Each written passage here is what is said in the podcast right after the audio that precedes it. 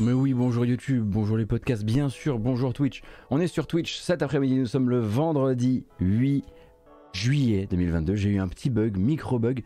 8 juillet 2022, on va faire un grand tour de l'actualité de la semaine en matière de jeux vidéo en fait, hein, puisque Fatalement, avec une semaine un peu particulière comme celle-ci, eh bien, on a fait un point rapide lundi, mais depuis, on ne s'est pas vu pour parler de ça.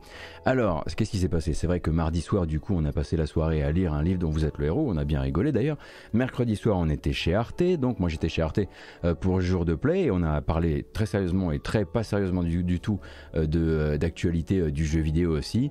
Hier, nous, on essayait Last Call BBS, le tout dernier Zachtronics, et puis bah voilà, nous voilà. Donc, on va parler bien sûr de Sony, on va parler bien sûr beaucoup de jeux japonais. Alors, le jeu japonais un peu indépendant, assez peu parce que c'est pas ma spécialité, mais aussi du calendrier de Square Enix hein, qui s'est pas mal euh, précisé ces derniers jours. Nous aurons l'occasion de reparler un petit peu également du Game Pass, comme le veut la tradition, de Rockstar et des plans de Rockstar, de quelques mercato dans l'industrie. Euh, on parlera bien sûr aussi de GameStop et de comment GameStop actuellement euh, gère sa communication autour de très récents licenciements annoncés qui vont également toucher la presse. Euh, et on parlera bien sûr de l'E3 2023. Peut-être qu'on pourra même l'appeler l'E4 si on a envie. Bref. D'abord une bande-annonce pour se lancer, une bande-annonce très courte qui va nous permettre de gagner du temps. Écoutez, c'est très simple. Voilà, 30 secondes de bande-annonce pour enfin avoir la paix, enfin ne plus se faire attraper la manche sur internet quand on s'appelle Cory Barlog ou qu'on a Santa Monica Studio dans sa bio Twitter. Ça y est, God of War Ragnarok, c'est daté, on peut passer à autre chose, c'est maintenant.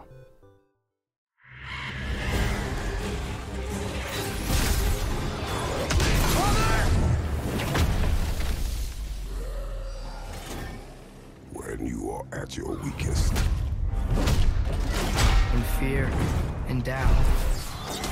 are a burden too heavy to bear. Remember this. You are not alone. Rated M for mature. Voilà, c'est dit. Voilà.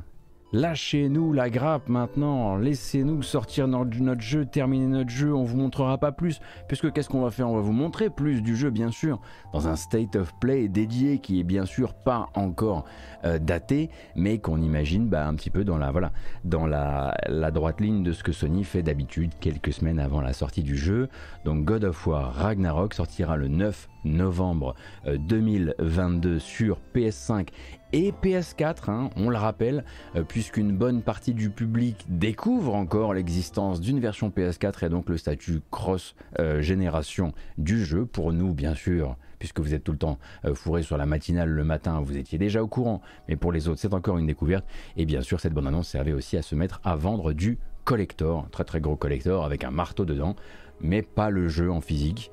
C'est un collector avec un code de téléchargement, ça se fait de plus en plus.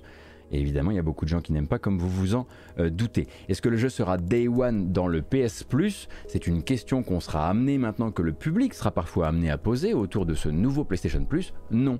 L'engagement actuel de PlayStation, euh, dans aucun des niveaux d'abonnement, euh, n'intègre les jeux first party des studios PlayStation en jour 1 dans la machine. D'ailleurs, hein, j'en veux pour preuve que d'autres jeux qui sont sortis il y a un bout de temps maintenant, comme euh, comme Ratchet Clank Rift Apart ne sont pas encore dans une collection comme celle du euh, PS Plus Extra. Voilà donc pour God of War. Et God of War, du coup, si vous voulez, c'est quand même un monstre, hein, on le rappelle. Hein, il génère d'un point de vue euh, réseaux sociaux, d'un point de vue occupation de la presse. C'est voilà, quelque chose qui vraiment polarise énormément l'attention. et c'est ce qui va peut-être motiver d'autres jeux à faire un petit pas de côté en se disant tiens, il y a des gens qui disaient que peut-être on devait faire un petit, un petit, un dernier report. Et c'est vrai que on ne voudrait pas sortir quelques semaines avant, alors que bah, déjà toute l'attention sera tournée vers la sortie de God of War. C'est Forspoken, donc Forspoken, le plus américain des, des euh, JRPG, enfin des action RPG de Square Enix, qui devait sortir normalement, je le rappelle, lui début octobre et qui est donc repoussé à fin janvier 2023. Il prend une petite décalade. Alors, pour rappel, hein, les, derniers, les différentes euh, previews qu'on a pu voir du jeu n'étaient pas hyper engageantes et très souvent revenait cette idée de on sait qu'ils ont déjà repoussé le jeu plusieurs fois, mais il faudrait pas hésiter à le repousser une dernière fois pour affiner deux trois trucs, euh, pour peut-être aller chercher ce petit côté peaufiné encore euh, qui semble lui manquer. Mais quand on écoute Square Enix sur l'annonce donc de ce report du jeu qui est censé sortir pour rappel sur PC et sur PS5 en jour 1, eh bien ils le disent très clairement, ce report est le résultat d'une série de discussions avec des partenaires clés du jeu. Il n'y a pas 36 partenaires clés du jeu, si ce n'est peut-être Sony qui aurait dit Hey, vous faites, vous faites pas ce mal. Franchement, vous faites pas ce mal. Vous seriez vachement mieux à sortir quelques mois après God of War. En plus, ça vous permet de peaufiner le truc. Mais vraiment, nos chiffres disent que vous allez vous faire très mal. Euh, pour rappel, donc, une petite bonne annonce du jeu, hein, si vous avez raté les épisodes précédents.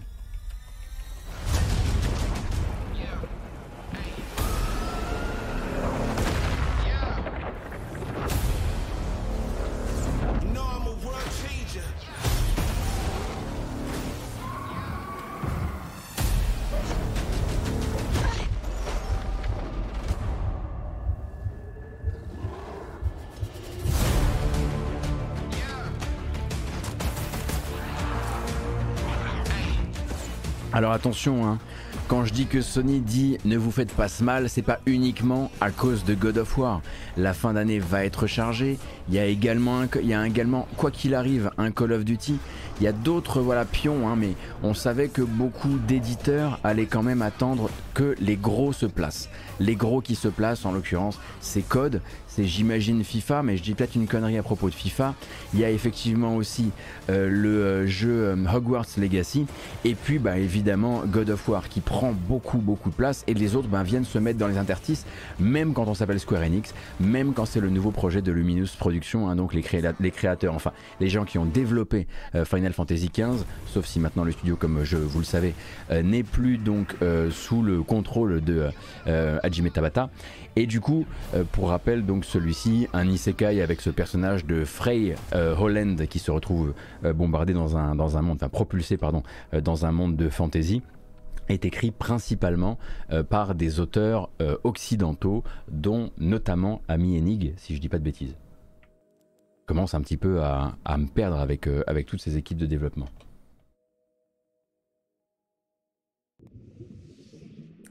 Donc Forspoken prend une petite décalade voilà, va se faire une petite beauté et essayer de se placer sur un segment qui peut être extrêmement prometteur pour certains jeux, hein, la fin janvier 2023. On se souvient par exemple de la fin janvier 2021 pour Hitman 3, euh, qui avait été un spot merveilleux pour le jeu. Alors, Bien sûr, il y a aussi les qualités de Hitman 3 dont on va reparler aujourd'hui d'ailleurs, mais c'est un spot qui peut être euh, assez, euh, assez payant à l'occasion et peut-être que Square Enix va, euh, comment dire, miser là-dessus. Le, truc c'est que Square Enix, quoi qu'il arrive, il fallait que quelque chose lâche quelque part. Comprenez bien que le calendrier de la fin d'année de Square Enix, c'est complètement n'importe quoi. D'autant plus que maintenant, on a plusieurs confirmations qu'on attendait encore de dates de sortie d'autres jeux dont on se demandait va-t-il vraiment sortir à la fin de l'année? Et pour la plupart, la réponse est oui. Forspoken, lui, il décale, euh, bien sûr, euh, à la fin janvier. Mais par exemple, Valkyrie Elysium, qu'on a à peine eu le temps de voir, sortira le 29 septembre sur PlayStation et le 11 novembre sur PC.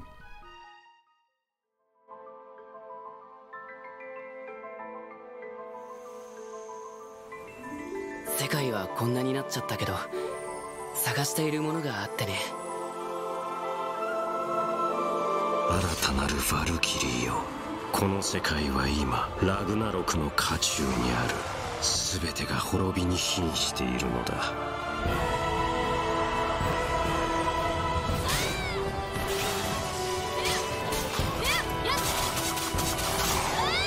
魂よあるべき場所へ帰るがいい。俺の祖国も守るべき人ももはや存在しない。死んでなお守れというのか。私は栄誉など欲しません。この世にはもう私が欲するものなど私は償いたいだけなのです。私はクリストフェル。代々この土地で民と領土を守ってきた。この魂最後の最後まで民のために捧げよう。どうか私の願いをお聞き届けください。私の名は大化かつてこの国で守りの賢者を務めていました。不浄なる魂の獣よ。オーディン様の命により Alors celui-ci, je me suis permis de vous mettre le trailer en japonais comme ça. Eh bien, ceux qui aiment le doublage japonais sont contents. Et puis, bah, vu que vous n'avez pas le sous-titrage, vous ne pouvez pas trop vous faire spoiler le jeu. Donc, nouveau euh, jeu dans la série donc des Valkyrie Profile. Je le rappelle, Valkyrie Elysium est développé par Soleil. Hein. Soleil, c'est un studio que vous connaissez comme étant des faiseurs, notamment de succès parfois, hein, puisque ce sont les développeurs de Ninjala, euh, mais qui ont également travaillé euh, sur Samurai Jack Battle Through Time ou euh, Naruto Boruto euh, Shinobi Striker. Bref, donc c'est eux qui sont à la manœuvre là-dessus. Le jeu a été annoncé il n'y a pas très très longtemps. Toujours, bien sûr. Euh, oh non, Gauthier, n'oublie pas le nom du compositeur quand même. Toujours Motoi Sakuraba, pardon, à la musique.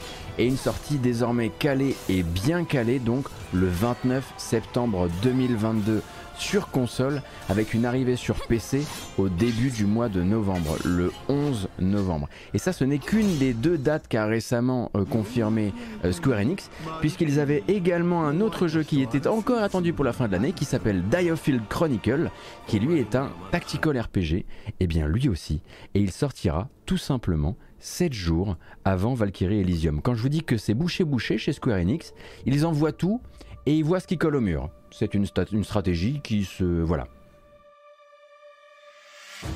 俺たちはブルーフォックス聞いたことはないかセントラルを拠点に活動しているという新設された傭兵団だったか今回はブルーフォックス新編が初の遠征であり大規模な戦いになります帝国の軍船は約50隻敵兵は5000人ほどの規模と推定されている奴らの目的はこの防衛ラインの突破だがそれだけは絶対死守だこのまま敵軍の背後をつけばダガーランド貿易港も奪い返せるかもしれないよここで食い止めるぞ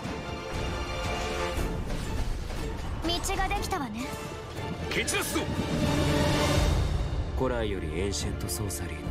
Tu sens le jeu qui tu vas pouvoir aller y jouer chez sur la fin le découvrir sur la chaîne de Alice Blaze. Tu le sens direct quoi. こちらの出方次第で起きるのは資源戦争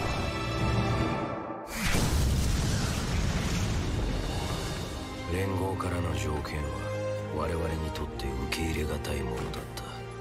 この事態を招いたのはあんた自身だ。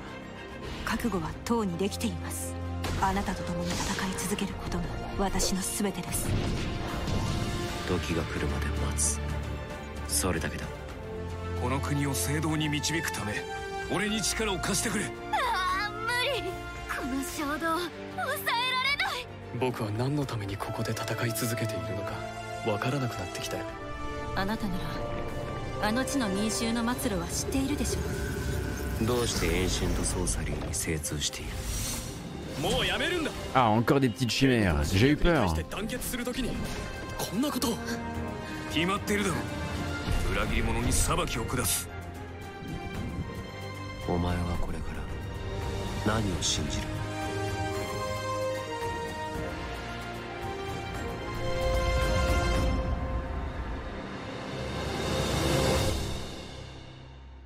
Alors comment on va l'appeler The Diofield Chronicles The Diofield Chronicles J'ai pas encore bien statué là-dessus, mais du coup sorti le 22 septembre avec une démo disponible dès le 10 août. Euh, pour celui-ci, ce qui va donc nous faire un catalogue intégral de, euh, de Square Enix qu'on va re-regarder ensemble. Vous aurez donc The Diofield Chronicles le 22 septembre. Vous aurez Valkyrie Elysium le 29 septembre. Vous aurez Nier Automata Switch le 6 octobre vous aurez Star Oceans The Divine Force le 24 octobre et vous aurez Harvestella le 4 novembre. Et si vous croyez que le A c'était la fin de la numération, non car et vous aurez également Dragon Quest Treasures le 9 décembre. Donc Square Enix, comme je disais, ils envoient tout. Mais je me souviens pas de les avoir vus sortir autant de jeux en une année parce qu'en en fait ils n'étaient pas non plus calmes en début d'année. Il y a déjà plusieurs trucs qui sont sortis. Euh, il y a euh, Triangle Strategy, il y a, bon bah bien sûr, il y a Babylon's Fail, euh, et c'est pas les seuls. Donc j'ai l'impression que 2022, là, c'est vraiment la fin d'une voilà, d'une série, on va dire, de, boucles de développement et de cycles de développement pour Square Enix qui fait que on a une sorte de voilà, une conjonction. et puis on verra si ces jeux-là sont, enfin, on va dire, venir se est-ce qu'ils viennent se phagocyter un petit peu des publics ou pas Ça, j'avoue que je ne suis pas suffisamment bien placé. C'est plutôt une question qu'il faudra poser, euh, euh, à Gaijin Dash. Et bien sûr, il y a Live Alive aussi hein, qui, arrive, qui arrive en juillet, là, qui arrive en fin, du mois de juillet euh, sur, euh, sur Switch. Euh, et Crazy Score, qui est une question encore Crazy Score, puisque c'est un jeu dont on va parler aussi aujourd'hui, Crazy Score. Donc vous avez peut-être suivi, mais peut-être que voilà, c'est peut-être un truc qui vous a échappé. Donc Crazy Score FF7 Réunion va donc être une relecture, non, une restauration, pas de relecture, attention, c'est bien le sujet d'aujourd'hui, une restauration de Crazy Score qui doit sortir sortir cet hiver. Alors, cet hiver selon certains magazines, cet hiver selon Square Enix, hiver 2022 si on écoute IGN qui a pu tout récemment interviewer les développeurs du jeu. Donc peut-être que FF7, enfin, pardon, Crisis Core FF7 Reunion pourrait lui aussi venir euh, s'insérer dans, tout, dans, toute la liste que je, que je viens de vous faire.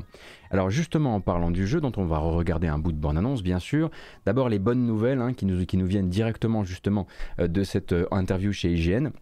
Il semblerait que les fans n'aient vraiment pas à s'inquiéter d'une quelconque relecture des événements ou même de coupe dans les événements du jeu. Réunion, ça va vraiment reprendre à l'identique les événements du jeu de base, euh, jeu PSP pour rappel, et ça laissera justement les fantaisies et autres délires méta euh, à, Final, Fantasy VII Remake et surtout à sa suite euh, Final Fantasy VII Rebirth. on sait en revanche que l'intervention de l'équipe va dépasser la seule, le seul aspect graphique des choses, bien sûr qu'il va y avoir du mieux, hein, du 60 fps pour tous, du 120 fps pour qui le veut sur PC d'ailleurs, des modèles de perçage amenés le plus proche possible de ceux de l'univers FF7 Remake, justement. Un doublage intégral, contrairement au jeu de base qui avait un doublage partiel. Ici, un doublage donc de tous les personnages, doublage anglais et japonais si j'ai bien compris. Des modifications de l'interface, comme vous allez le voir encore une fois sur la vidéo, euh, mais également la musique. Maintenant, la musique, on sait que quand on parlait de, pardon, de musique retravaillée euh, ce qu'on disait, c'est que Takehao Ishimoto va euh, reprendre intégralement sa bande son, c'est-à-dire que ça va vraiment être une relecture intégrale et pas juste quelques morceaux bonus remis dans la BO d'époque. On sait aussi hein, que euh, voilà des, choses comme la gestion de la caméra ou même du gameplay pourra être un tout petit peu modifié, notamment le système de combat. Hein, Square Enix a notamment décidé que c'était pas nécessaire forcément de garder le système de machine à sous. Alors rien à voir avec de l'argent réel ou des trucs à acheter, hein, mais donc voilà le système de machine à sous qui permettait de, lancer les, limites break va disparaître ou en tout cas être amoindri au profit de quelque chose qui, qui laisse moins intervenir le hasard durant les combats, notamment pour les attaques ultimes. Et donc IGN de dire pour l'instant sorti à l'hiver 2022, donc euh, dans les mois à venir et dans ce, calendrier déjà, euh, déjà très bien occupé par Square Enix. Oh boy. The price of freedom is steep.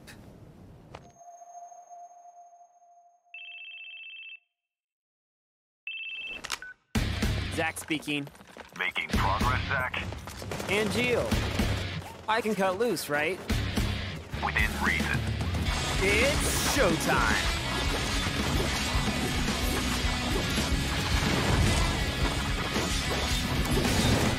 Soldier, First Class, Genesis a month ago. He went missing during a mission in Wutai. You know, I've never actually seen you use that. Don't you think it's sort of a waste? Use brings about wear, tear, and rust. And that's a real waste. Encore une fois, hein, quand ils disent les modèles 3D, on va essayer de les approcher le plus possible de FF7 Remake. On n'oublie pas quand même que ce qu'ils font, c'est la restauration d'un jeu PSP sous Unreal Engine 4 euh, et que du coup voilà ils ont ils sont pas non plus partis sur un remake. C'est pour ça qu'ils l'appellent Reunion. C'est une remasterisation hein, en l'occurrence qui est surtout là pour venir euh, donner accès facilement au jeu euh, aux personnes qui voudraient être prêtes à tout comprendre des futurs projets de la, de la série Final Fantasy VII Remake. Donc je le disais, a priori encore d'ici cette fin d'année si on a tout bien compris. Et peut-être que ça jouera sur les mots pour nous expliquer que ce sera peut-être en début euh, d'année prochaine en cas euh, si jamais il devait avoir besoin d'un petit peu de temps supplémentaire. Et pour rappel, si vous voulez retrouver le nom du jeu, FF7 Attendez, je suis encore perdu.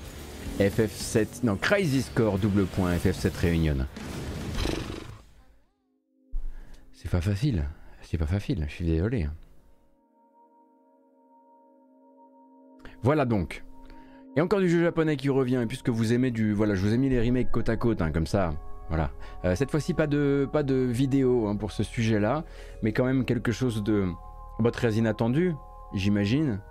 Euh, c'est donc confirmé maintenant par les développeurs eux-mêmes, Dragami Games, qui est une nouvelle équipe euh, donc qui a été fondée par des anciens de Kadokawa, a donc récupéré la main et les droits d'édition sur la licence Lollipop Chainsaw et travaille actuellement à un retour sous la forme d'un remake pour lequel on n'a pas d'image, pour lequel on n'a pas de vidéo et du coup plutôt que de vous montrer une vidéo qui date de 2012 et qui ferait pas honneur à ce dont on parle là, on va éviter. Alors, j'imagine que pour beaucoup, la question qui vient quand on entend remake de Lollipop Chainsaw, c'est pourquoi? Il y a une réponse qui est parce que, euh, étant donné que voilà, le jeu en lui-même n'a pas non plus été accueilli de la meilleure manière possible. Hein, d'ailleurs, sur Gamecult, euh, on a Jarod qui nous rappelle qu'avec le bon marketing, en mentionnant par exemple Suda Goichi euh, à la réalisation, enfin à la direction créative, et James Gunn qui était co-scénariste du projet, Warner qui s'était occupé d'éditer le jeu pour l'Occident, avait réussi à en écouler un petit million quoi. Et donc l'équipe va euh, justifier sa démarche en expliquant que le jeu n'est plus accessible facilement désormais, en tout cas sur les machines actuelles. Pour rappel, c'était un épisode donc PS3 360 enfin pas un épisode, un jeu PS3 360, et donc selon eux, ça méritait de racheter la licence et d'en faire quelque chose. Euh, ce qui encourage évidemment la question et pourquoi pas juste un portage? Eh bien, parce qu'on ne peut pas tout simplement porter ce qu'il y a euh, actuellement dans le contenu euh, de, de Lollipop Chainsaw. Dragami ne peut pas juste prendre le jeu et le porter. Et non, ce n'est pas une histoire de sexualisation du personnage ou de représentation très graphique ou quoi que ce soit. C'est juste que d'un point de vue musical, Lollipop Chainsaw avait sorti le chéquier en 2012 hein, avec des morceaux licenciés dans tous les sens, du Dragon Force, du Children of Bodom, du Skrillex, et en tout donc plus de 15 chansons pour lesquelles clairement le studio n'est pas prêt à repayer. Parce que quand on réédite un jeu, quand on fait des portages, pour ce genre d'accord de licence, hein, d'un point de vue musical, il faut rappeler les ayants droit et dire au fait, est-ce qu'on fait une petite extension de 10 ans à partir de maintenant ou, ou je change le contenu? Et là, on sent bien que Dragami, qui a racheté la licence et pas les problèmes qui vont avec, et eh ben bah voilà, ils l'ont déjà annoncé, ce qu'ils vont faire, c'est euh, remplacer tous les contenus musicaux par autre chose. Ils vont, ils vont évidemment en profiter pour changer un petit peu le contenu du jeu d'un point de vue visuel. Ils voudraient une DA qui soit un tout petit peu moins euh, plastique coloré et un petit peu plus euh, réaliste, disent-ils. Enfin, on parle quand même de Lollipop Chainsaw. Donc, euh, ils le font trop réaliste, ça risque de jurer aussi. Donc, pour l'instant, une annonce pour celui-ci, mais pas plus d'informations ni surtout de dates. Hein. on sent que l'équipe va prendre son temps. Puis surtout là, si on part sur une annonce alors qu'il n'y a même pas un visuel promo un petit peu propre à montrer, c'est peut-être même une annonce euh, de, euh, c'est peut-être même une annonce de, de, de, l'accord de licence. C'est peut-être le moment, enfin ils ont peut-être simplement euh, communiqué dès qu'ils ont eu le droit de récupérer, de récupérer la licence. on peut appeler ça, oui, la, oui, la licence, la hip-hop chainsaw. Non, non, Yoxatot, je parlais de la, la direction artistique visuelle. Non, je parlais pas de musique pas réaliste. Tu n'as pas suivi tous les mots de la phrase. C'est peut-être moi qui parlais trop vite. on peut continuer, on peut continuer avec un autre jeu qui avait promis, qu'il allait se montrer. En tout cas, en l'occurrence, il y avait déjà des. Euh, sa date de sortie avait déjà fuité, euh, mais il a donné rendez-vous en début de semaine pour le milieu de semaine. Et maintenant, c'est réglé. Ubisoft vous le présente, vous l'assure, avec une bande-annonce cinématique et une présentation de gameplay d'environ 8-9 minutes. Skull and Bones, c'est réel, ça sort en cette fin d'année. Ça fera partie des jeux Ubisoft de cette fin d'année aux, côtés, pardon, de Avatar et euh, bien sûr de euh, euh, Mario Lapin Crétin Sparks of Hope. Donc 8 novembre prochain avec, on va regarder la cinématique et puis ensuite on parlera un peu de la présentation de gameplay.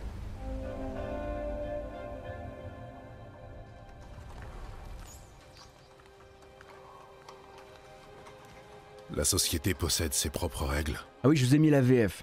Ça fait du bien de temps en temps. définissent votre place parmi les autres. Mais aussi votre valeur.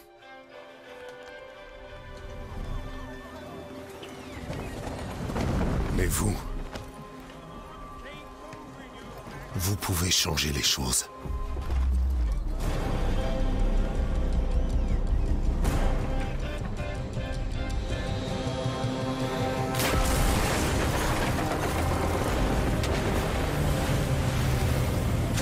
Même quand la mort semble inévitable. N'abandonnez pas.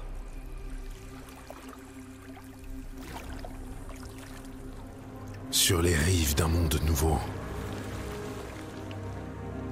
vous ouvrirez les yeux.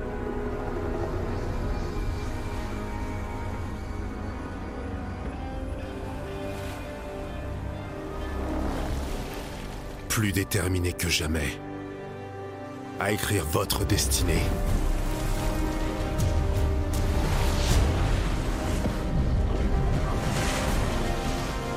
Nous battre sous notre pavillon pour prendre ce qui nous revient.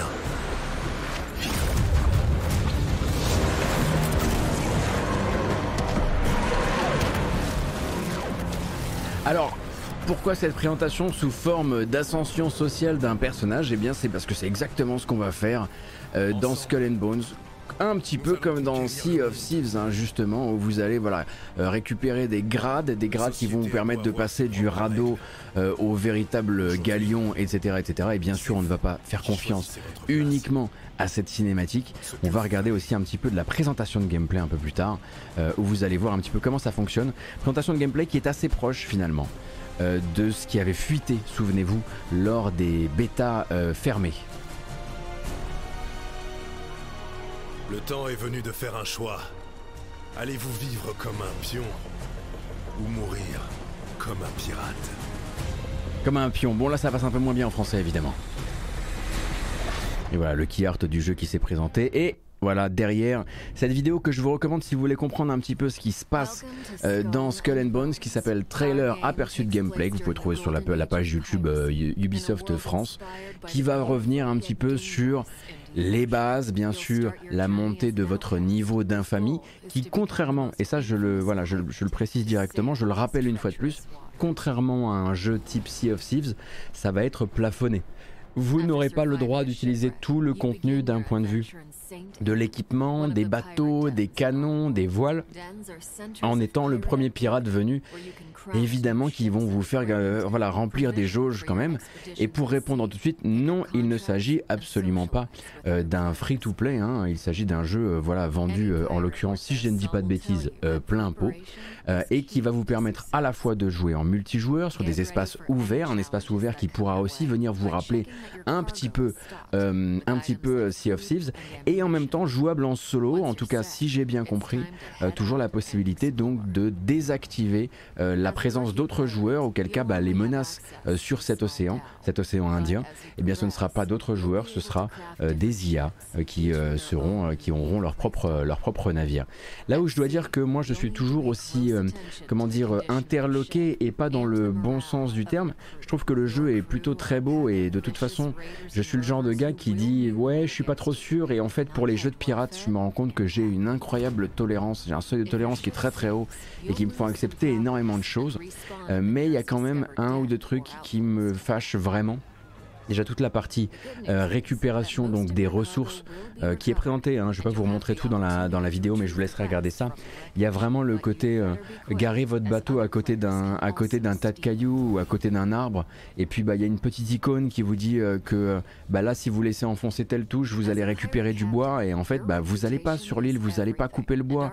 C'est juste qu'il y a des gens de votre équipage qui vont le faire pour vous et ça effectivement c'est voilà, c'est des moments où le, le, temps paraît un petit peu long et surtout ça n'est pas très très intéressant. Euh, et puis à côté de ça, j'ai pas l'impression qu'au niveau du euh, au niveau du système de euh, qui est beaucoup de comment dire de, de, granularité sur le système de sur le système de gestion des armements et de gestion du bateau. Encore une fois, j'ai jamais joué au jeu et puis là on est face tous un petit peu à la même à la même vidéo, mais je euh, je veux dire que j'aime, j'aimais le fait d'être un petit peu plus proche du bois et de la corde euh, dans Sea of Thieves que ce que je vois là euh, dans cette présentation où bah voilà, là vous voyez par exemple un acte d'abattage d'arbres, on n'est pas vraiment très impliqué. Alors vous me direz oui mais t'es le capitaine, c'est vrai. You'll also be able to harvest a variety of raw materials, such as ore and wood, that can be refined and used for crafting. Crafting is an essential activity for you to progress as an infamous pirate. Obtain blueprints and use your refined resources to craft stronger ships, weapons, and armors. In Skull and Bones, ships serve many different purposes. Cargo ships are slower, but useful if you need to transport large volumes of loot. Après, on comprend voilà que on ne descendra du bateau que dans des moments extrêmement choisis, euh, notamment euh, bah, quand, on quand on arrive sur un avant-poste, on descend du bateau avec un acte quitter le bateau. Euh, il y a des endroits avec des chasses au trésor qui vont nous faire explorer. On, on le comprend aussi des endroits fait pour ça. Mais dans ce cas-là, on aura un acte passer du bateau à passer à l'île. Et voyez, il y a tout ce côté effectivement très, enfin pas instancier, mais haché. Effectivement, euh, je suis assez d'accord avec Taleb là-dessus, euh, qui quand on a joué par exemple à un truc comme Sea of Thieves, euh, bah, risque peut-être de faire un peu, un peu vieillot. Encore une fois, je reste, et je le dis, très très curieux du jeu parce que j'ai une sensibilité particulière avec ces univers qui fait qu'à chaque fois, il y a plein de trucs que je suis prêt à dire. voilà, pour une bonne aventure entre copains, euh, je, voilà, je suis prêt à, prêt à, à faire comme si euh, comme si j'avais pas vu quoi. Après, faudra voir bien sûr aussi euh, tout l'aspect euh, progression, euh, comment Ubisoft va venir brancher là-dedans un certain nombre de choses. évidemment, tout le cosmétique, hein, vous le savez déjà qu'il va y avoir une bonne grosse boutique là-dedans. Il y a une grosse boutique dans Sea of Thieves aussi, mais c'est vraiment une question d'implémentation et c'est là qu'on verra un petit peu les choses. C'est là qu'on verra s'ils vont quand même tenter les packs d'accélération pour faire monter votre niveau d'infamie. J'espère qu'ils n'essaieront pas un truc pareil au lancement ou à un moment, parce que à chaque fois les développeurs disent qu'ils le font pas, et puis parfois ils vont quand même essayer juste pour voir en disant non mais c'était non c'était un essai. Voilà. Donc je lui souhaite quand même bien du courage euh, celui-ci. Euh, pourquoi, à mon sens, pourquoi du courage? Ben Parce qu'en fait, depuis le moment où c'était la hype, où il était dans la hype, euh, les gens ont eu l'occasion de se rendre compte que Sea of Thieves c'était pas nul.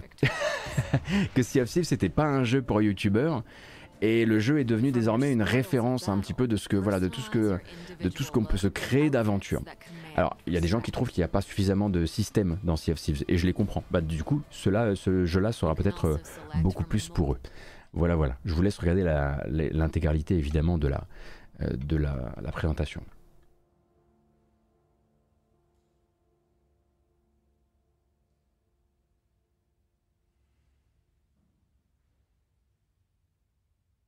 Plus de musique. On a foutu une ambiance.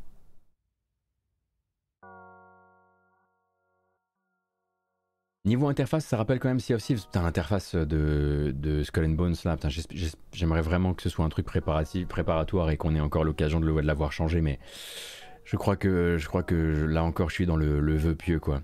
L'interface vraiment, elle, elle me sort du truc.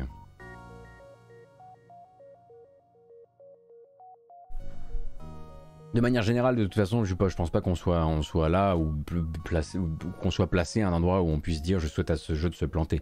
Tant qu'il essaie pas véritablement de surentuber les gens, euh, notamment les, les jeux dont on sait comme ça qu'il y a eu beaucoup, beaucoup, beaucoup de gens, beaucoup d'équipes qui ont essayé d'enfin se tomber d'accord, parce qu'on le sait, le jeu a une genèse extrêmement compliquée.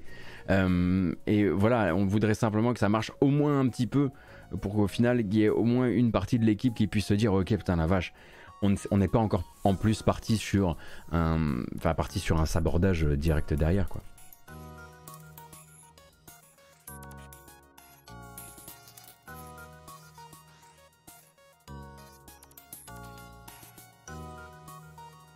En tout cas, dès qu'on peut y jouer, j'essaierai quand même de m'y pencher.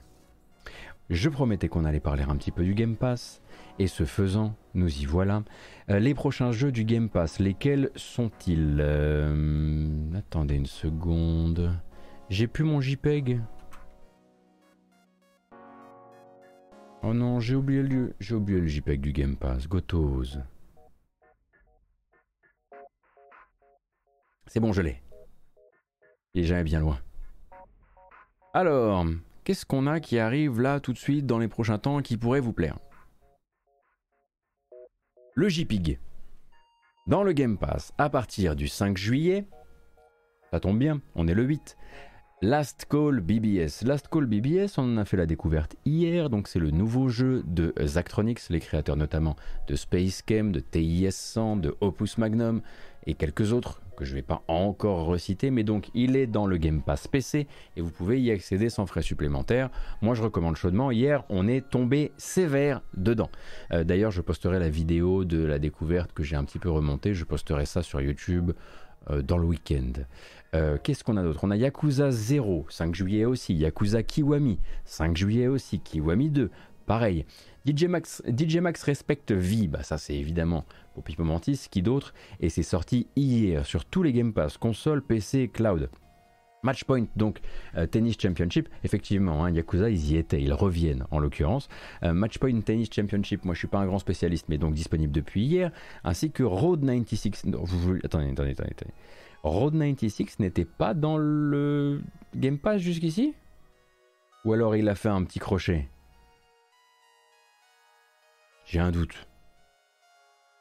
D'accord, il n'y était pas. Escape Academy, donc on le rappelle, euh, jeu d'escape room créé par des créateurs d'escape room euh, réels normalement qui se sont tournés vers le jeu vidéo, euh, donc sorti sur le Game Pass console et PC à partir du 14 juillet. Et le 14 juillet, ce sera aussi l'arrivée de mon ami Peppa Pig, jouable également en cloud. Je sais que vous en avez besoin, je sais que vous aviez besoin de, balancer mon ami Peppa Pig en 4K sur votre télévision Samsung, ce sera désormais possible. Également Overwhelm le 14 juillet, ainsi que Pas de patrouille, le film à la rescousse d'Adventure City, 14 juillet également. Mais le vrai jeu, le seul, l'unique, celui qui motivera des achats de Game Pass par Palette 2000 le 14 juillet. C'est lui. C'est lui là. C'est lui là. Regardez-le là. Regardez comme il est fier. Regardez comme il est beau là.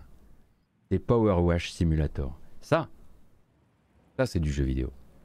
Alors, au début je me suis moqué, et puis j'y ai joué, et puis en fait, c'est vachement bien. Ah, si vous avez des, trucs à régler, voilà, si vous avez des, problèmes, vous voulez avoir pour la prendre du temps, avoir un jeu qui vous permettra de réfléchir, de faire le point, de nettoyer les recoins un peu, un peu douteux, ça fait un bien fou. Donc c'est un jeu de Karcher, hein, vraiment. C'est un jeu, donc voilà, on vous donne un Karcher, on vous donne euh, différentes buses, euh, différents types de savon, et vous nettoyez euh, des maisons, des motos, des abribus, des parcs. c'est le feu. Est-ce que c'est mieux que Hard Space Shipbreaker Non, faut pas pousser. Non, non, non, non, c'est beaucoup moins technique, c'est beaucoup plus répétitif. C'est un jeu à, c'est vraiment un jeu à lancer euh, en même temps qu'on fait autre chose, qu'on écoute un podcast, tout ce genre de choses. Alors que vraiment, j'aurais pas voulu me retrouver à écouter un podcast pendant que je jouais à Hard Space Shipbreaker. J'aurais probablement fait exploser encore plus euh, euh, de réacteurs. Shield Break, merci beaucoup pour le follow. Merci également Vincent V, Loisel, Calrero. Merci Mood tout à l'heure pour les trois mois d'abo. Merci euh, Mathéo, merci Bibi pour les follow, ça fait très plaisir. Merci VHS pour les 4 mois de Prime tout à l'heure, ainsi que Gakusei Koi. Très bien, nous, on l'a donc dit, voilà les jeux qui arrivent d'ici la milieu, la moitié du mois de juillet. Euh, il y en a quelques autres qui vont aussi quitter le service, vous le savez, hein, le, le Game Pass reste frais. Régulièrement, il y a des jeux qui en sortent et vous êtes prévenus un petit peu en avance. Donc le 15 juillet prochain, quitteront le service quand même quelques jeux euh, qui mériteraient d'être faits, qui sont en plus pas trop trop longs. Alors, Atomic Crops, je ne suis pas un grand fan. Carillon, Carillon, c'est vite envoyé et c'est quand même euh, une petite curiosité. Beaucoup moins dingue que ce que j'imaginais à la base, Carillon, mais quand même. Children of Morta également, hein, euh, donc un, un twin stick hack and slash jouable en coopération, on pourrait dire ça comme ça pour Morta, et roguelike aussi. Euh, Chris Tales également, ainsi que Lethal League Blaze qu'on ne présente je crois plus parce que je pense que entre Pipo et moi on a dû déjà bien vous bassiner avec Lethal League à travers les dix dernières années. Euh, donc voilà, tous ces jeux-là quittent, je le disais, euh, le, quittent le, le, Game Pass le 15 juillet prochain.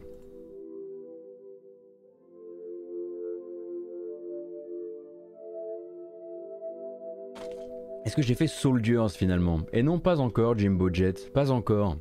Mais ça, ça rejoint le. C'est bientôt les vacances. Hein. Je, vous, le rappelle, la matinale commence ses vacances le 15 juillet. Dans une semaine. Hein. On a encore une semaine ensemble de, live. C'est pour ça que j'aimerais essayer de bourrer un, maximum de live lecture pour qu'on finisse au moins un livre dont vous êtes le héros avant, euh, avant le départ en vacances. Et ensuite, moi, je vais bourrer le, je vais bourrer le, le, backlog de jeux, la pile de jeux euh, durant ce, durant ce temps-là.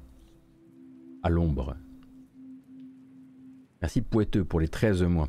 Alors je parlais, je, je, parlais, je parlais un petit peu pardon, tout à l'heure de, market, de, de, la fin de semaine, c'est catastrophique, de mercato dans le jeu vidéo. Donc trois euh, noms rapides qui changent donc d'entreprise. Euh, si ça peut vous intéresser, vous pourrez vous renseigner, lire plus sur le sujet, etc. On a d'abord Marie Desmarles. Donc Marie Desmarles, scénariste donc des Gardiens de la Galaxie pour Eidos Montréal, qui sort en fait de 15 ans euh, de, auteur, dialogue, scénariste, etc. Euh, chez euh, Eidos Montréal, notamment sur la série Deus Ex et ensuite sur Guardians of, Guardians the Galaxy. C'était vraiment pas un problème du jeu, hein, l'écriture en l'occurrence. Eh bien, elle quitte le studio et elle rejoint BioWare. Elle rejoint BioWare. Alors, on ne sait pas sur quel projet, mais on peut partir du principe peut-être euh, que euh, c'est euh, relié peut-être à Mass Effect. Peut-être à Mass Effect, un truc comme ça. Donc on pourrait, on pourrait voilà, à partir du principe que le prochain Mass Effect, alors appelez-le comme vous voulez, hein, selon que vous avez, voilà, selon que vous avez envie de, nier l'existence de Andromeda, Mass Effect 4 ou Mass Effect 5, eh bien, elle en fera, elle fait donc partie de, de l'équipe, en tout cas de l'équipe BioWare là-bas. Euh, d'ailleurs, si vous voulez euh, vous renseigner sur ces trucs-là, sur les, petites transitions comme ça dans l'industrie euh, de poste à poste, il y a Games Industry qui utilise un format particulier. En fait, ils font vraiment un petit journal du mercato assez régulier, ils en font un par mois et ça s'appelle le Jobs Roundup et ça vous permet parfois de voir passer certaines choses. Donc voilà par exemple, là j'en ai retenu que quelques-uns, là en l'occurrence Marie Demarle qui travaille donc qui est désormais senior narrative director au sein de BioWare. Je voulais également parler de Paul Bertonnet ou Paul Burton, je ne sais pas, euh, donc un ancien de chez Bungie, un directeur du design, euh, notamment sur euh, les années Halo, et donc qui rejoint 343 Industries en tant que Technical Design Director, et donc lui était passé, il, était déjà repassé un peu dans l'univers Xbox depuis entre, les deux, hein, puisqu'il avait notamment travaillé chez Undead Labs, bon, aussi chez Probably Monsters, mais chez Undead Labs, Industrial Toys que moi je connais un petit peu moins. donc voilà, ça fait partie des, annonces récentes chez 343 Industries, en espérant évidemment que ça les aide aussi peut-être à stabiliser euh, les choses, puisqu'ils ont même du mal, j'ai l'impression, à rassurer dans leur communication actuellement, surtout comme vous avez pu le voir avec les retards pris sur le, les, différentes briques manquantes du solo, hein, notamment le solo euh, euh, coop, enfin la campagne coop de Halo Infinite, et puis bah, les lancements de voilà les saisons de, Halo Infinite qui ne sont pas vraiment enchaînées comme elles auraient dû. Il y en a évidemment une troisième que j'ai retenue dans cette liste, c'est Lucy O'Brien, que vous avez peut-être connu comme, euh, comme euh, une plume d'abord, et puis ensuite euh, elle a pris du galon au sein de IGN, et donc elle, elle quitte la presse pour rejoindre donc le jeu vidéo et en l'occurrence Ubisoft. Elle devient directrice de, des communications éditoriales euh, d'Ubisoft. Alors, je n'ai pas l'impression que quand on dit directrice des communications euh, éditoriales d'Ubisoft, on rejoigne le pôle éditorial, à savoir ces fameux VP éditoriaux dont on a déjà maintes et maintes fois parlé. Mais en tout cas, ça a l'air d'être un poste quand même assez haut placé chez Ubi. J'avoue que j'aurais bien aimé avoir euh, une meilleure connaissance de l'organigramme chez Ubi pour savoir quelles seront exactement ses attributions au sein de l'entreprise.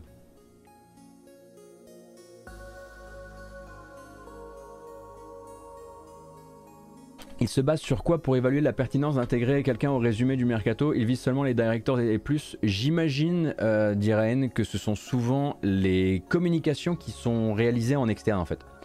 Euh, c'est les annonces Twitter surtout qui, leur permettent de se, fixer. Et généralement, effectivement, les annonces Twitter qui, enfin, comment dire, de manière assez euh, euh, mécanique, euh, celles qui, prennent de l'écho sur Twitter sont aussi celles de gens qui bah, sont un peu connus et ont souvent des hauts postes. Donc ça crée une bulle, ça c'est certain.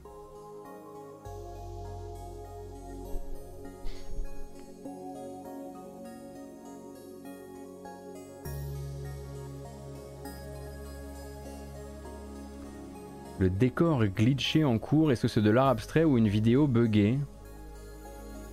C'était juste une déco de Hyper Light Drifter. C'était un écran tout à fait normal de Hyper Light Drifter. Voilà donc euh, pour euh, ces euh, trois mouvements dans l'industrie que je voulais qu'on note. On parlait un peu de Rockstar et donc des fameuses rumeurs, les rumeurs de Rockstar. Alors c'était d'abord une info qui avait été diffusée par un leaker très habitué aux infos solides vis-à-vis -vis de Rockstar et de ses licences. C'est désormais également corroboré euh, par le journaliste Zach Zwiven. Zwiven, je crois que c'est la première fois qu'on prononce son nom. Je suis désolé, Zach, d'avoir écorché ton nom, qui travaille chez Kotaku. Donc, Rockstar aurait bel et bien eu des plans de remaster pour GTA 4 et Red Dead Redemption, mais les aurait remis bien au fond du frigo pour le moment pour se concentrer un maximum, concentrer un maximum de ses développeurs et de, ses antennes euh, sur le développement de GTA 6. Alors GTA 6 n'est plus un secret de polichinelle, hein, euh, euh, Rockstar l'a confirmé, on travaille dessus, on ne prononce pas de gros mots voués à créer du clic quand on dit GTA 6. Mais cette rumeur-là, elle va donc venir directement répondre à d'autres infos dont disposait déjà Kotaku il y a un an maintenant quand ils avaient sorti, souvenez-vous, euh, c'était eux qui avaient participé à sortir euh, l'arrivée en avance, l'arrivée de cette fameuse collection GTA Trilogy qui regroupait donc GTA 3, GTA Vice City et GTA San Andreas. Et donc l'article à l'époque assurait que Rockstar comptait énormément sur la réception critique de cette trilogie euh, pour mesurer l'attrait des joueurs et puis bah, on l'imagine aussi la réception d'un point de vue des ventes euh, pour les remasters et peut-être euh, pour des remasters comme celui de Red Dead 1. Si vous avez raté les épisodes précédents du feuilleton, vous le savez, la trilogie GTA définitive édition, question réception, ils l'ont bien mesuré, ils ont dû bien bien la prendre dans le nez, euh, puisque ce n'a pas été très évident. Pour rappel, hein, c'est d'un point de vue image de marque vu comme un sacré naufrage, en tout cas un accident industriel qui est venu rythmer la fin d'année dernière. Et donc, euh, peut-être que c'est là aussi qu'ils se sont dit, ok, alors c'est probablement très composite comme décision, enfin les raisons sont, diverses, mais on peut partir du principe que effectivement ils ont dû se dire, oh c'est plus compliqué que ça n'en a l'air de satisfaire les gens quand on veut remaker des grosses grosses légendes. Donc pour l'instant c'est GTA 6 qui a la priorité, et d'ailleurs justement euh, de ce point de vue là, euh, Rockstar a confirmé, alors on n'a pas confirmé cette nouvelle-là, hein, puisqu'ils n'avaient pas confirmé l'existence de projets de, remaster ou de remake pour euh, GTA 4 et pour Red Dead. Euh, en revanche, ils ont confirmé que bah, ils allaient débrancher des gens d'un autre projet pour les mettre sur GTA 6, et c'était les personnes qui s'occupaient encore, encore de Red Dead Online. Donc là, Red Dead Online s'est annoncé, officialisé par Rockstar. il n'y a plus d'ajout il n'y a plus de gros ajouts, il n'y a plus de gros correctifs. Les serveurs restent s'il devait y avoir un gros problème d'un point de vue sécurité ou instabilité, il y aurait des gens pour intervenir. Mais sinon, voilà, le service s'arrête là. Moi, j'avoue que je ne savais pas qu'il y avait encore du monde qui tournait sur le premier Red Dead Online. Euh, euh, et, je suis le, le premier surpris. Mais donc ces gens-là vont désormais travailler sur GTA 6.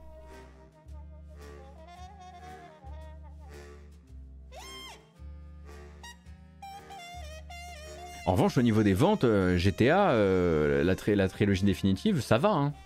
Je pense qu'ils ont, dû, euh, ont dû rentrer dans leurs frais, sans souci. Et bon, GTA 6 avant tout.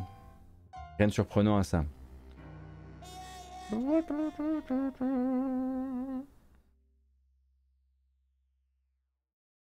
Alors, on parlait de GameSpot tout à l'heure. il faudra évidemment pas confondre avec GameStop, dont on va parler maintenant.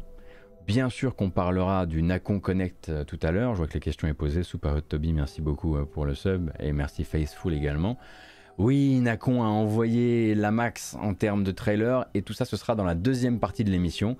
Beaucoup de plans euh, tournés vers 2023 et vous aurez effectivement un débrief complet à ce moment-là. Mais on va d'abord parler de GameStop et une fois de plus, les choses vont très mal pour les gens qui font le succès et qui font la, on va dire, la fortune de GameStop, pas particulièrement, pas directement, mais quand même.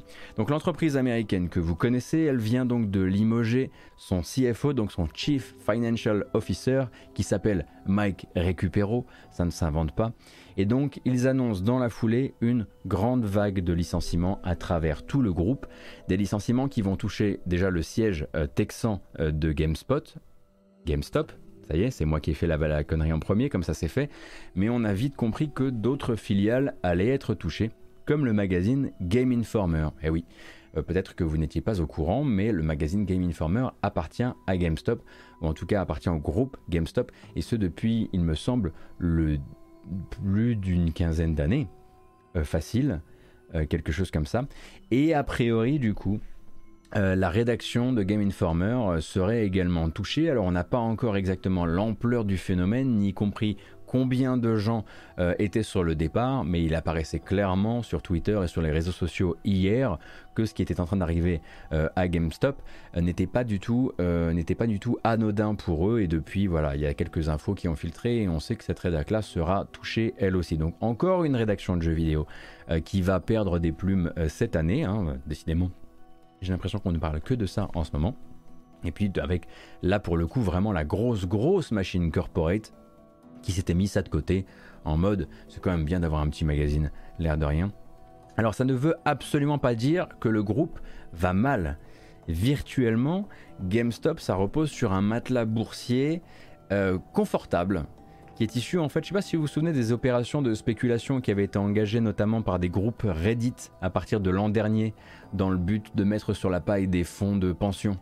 Vous vous souvenez de la guerre donc voilà, vous vous souvenez de ça? Eh bien virtuellement, euh, GameStop est euh, assis sur un sacré euh, pactole. C'est juste que GameStop continue, à côté de ça, à développer une, une stratégie qu'on connaît bien.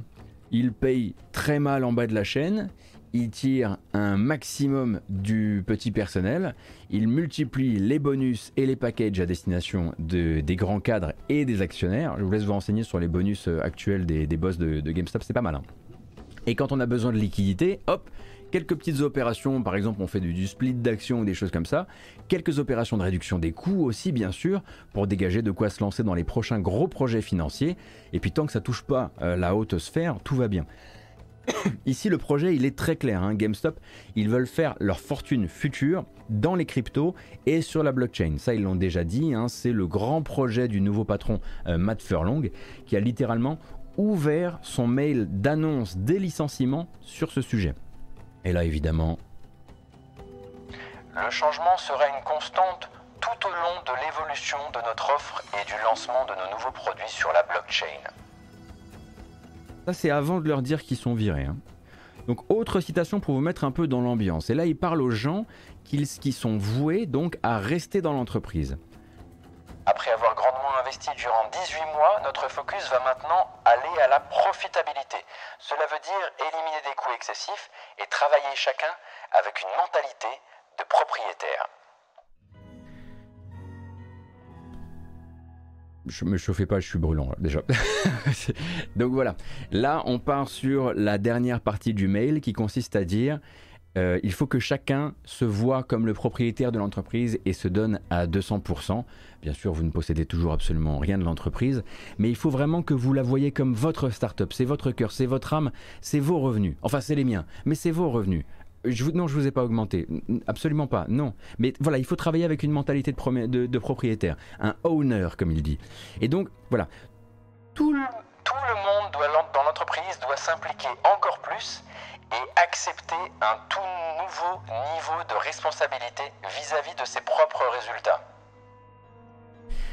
Franchement, mets-les directement en joue, les mecs. Si t'écris un truc pareil, un, voilà. Donc là, en l'occurrence, ce qu'on leur dit, c'est voilà, il faut quand même qu'il va falloir bosser beaucoup et il faut être préparé à ce que si vous n'êtes pas dans vos, si vous n'êtes pas dans les, projections qu'on a pour vous, va falloir assumer derrière, si vous voyez ce que je veux dire, vous ferez, partie de la, de la, prochaine charrette, quoi. Donc la gueule de la sellette là, elle est voilà, on a bien vu, elle est bien dessinée, tout le monde a très très bien compris. Euh, et donc, euh, bien, on n'a pas pour l'instant euh, toutes les spécificités de ce que ça va vouloir dire pour les employés du bas de la chaîne chez chez GameStop. On ne sait pas exactement qui sera touché chez Game Informer, mais c'est un sujet que nous on va suivre dans les dans les temps à venir pour l'instant, voilà, ça vient réaffirmer cette espèce de voilà d'excitation qu'ils ont vers euh, la blockchain euh, et euh, les différents produits dont on ne sait pas exactement si le but ce sera les NFT ou autre chose. J'avoue que je me suis pas penché dessus outre mesure parce que ça me foutait voilà l'envie de me l'envie de me foutre le feu, mais à côté de ça, à côté de ça, on va suivre quand même le truc et voir ce que ça, ce que ça veut dire, notamment pour la presse jeux vidéo encore une fois. Donc on est bien dans l'enfer capitaliste dont tu parlais sur Rogue. Et puisque je sais qu'il y a des gens que ça énerve quand je dis ça, les méchants, c'est pas, c'est méchant d'être méchant et, c'est gentil d'être gentil. Voilà. Engagement euh, engagé. Euh, comme ça, vous pourrez vous moquer. On va continuer avec euh, d'autres. alors, c'est pas vraiment un enfer corporate, même si quand même un peu. Vous allez voir qu'il y a quelque chose qui m'angoisse, moi, dans cette affaire. On va parler de l'E3 2023. Donc, hier, on a eu des nouvelles de l'E3 2023. Vous me direz peut-être que c'est un peu tôt, euh, vu qu'on est le 8 juillet 2022. Euh, et j'aurais tendance à être un peu d'accord. Moi j'aime bien qu'on me laisse un peu tranquille après le 3, hein, qu'on me propose pas directement de m'inscrire pour le 3 de l'année prochaine. Pourtant c'est ce qui est proposé actuellement. Alors je sais pas si voilà, euh, quand vous vous appelez l'ESA et que vous venez de traverser donc cette ce mois de juin sans E3 et que tout le monde autour de vous raconte que vous êtes mort, que vous êtes fichu, impossible à ressusciter, bah vous allez quand même pas laisser les gens partir en vacances avec une telle idée en tête. Bah non, vous allez essayer le plus vite possible d'expliquer que certes cette année c'est compliqué, mais on va vite se remettre. Et cette fois-ci, le SA a sorti, la, grosse artillerie parce que le SA, on les connaît. On sait ce qu'ils vont, vont vous proposer aux alentours de juillet-août. Nous reviendrons plus fort aux alentours de septembre. On reviendra avec tous les partenaires. On en est persuadé. Les promesses, les promesses, les promesses, et puis souvent, hop, gravier. Euh, cette fois-ci, en fait, ils ont décidé de faire complètement différent. Et une carte magique qu'on n'avait encore jamais vu sortir du paquet. Le 3 2023 aura bien lieu, en présence à Los Angeles comme en ligne. Vous allez voir, c'est le grand retour de l'E3. Jusqu'ici, euh, voilà, euh, pas de souci, on connaît un peu la, ritournelle. Tout le monde sera là, ça aussi, hein, mélodie connue. Mais surtout, c'est pas nous qui allons nous en occuper. C'est pas nous qui allons l'organiser. Alors ça c'est plus nouveau tout de suite. Alors voilà, là c'est un petit peu hein, de ne plus euh, savoir comment parler à la fois aux éditeurs, aux journalistes, aux joueurs, aux créateurs de contenu, à tous les publics qui sont intéressés par l'E3 désormais.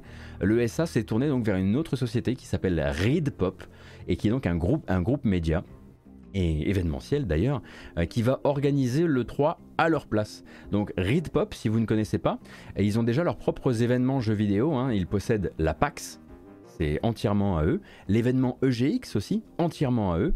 Et à côté de ça, ils aident à organiser des grosses, grosses machines comme la Comic Con de New York ou les Star Wars Celebration, tout simplement. ça, ne leur appartient pas, hein, euh, les Star Wars Celebration, mais ils en sont les organisateurs. Read Pop, donc, ils vont créer un événement, en tout cas c'est leur engagement pour le moment, je cite, pour les éditeurs les développeurs, les journalistes, les créateurs de contenu, les équipementiers, les acheteurs, les gens qui ont besoin de faire du réseau, etc. etc., etc.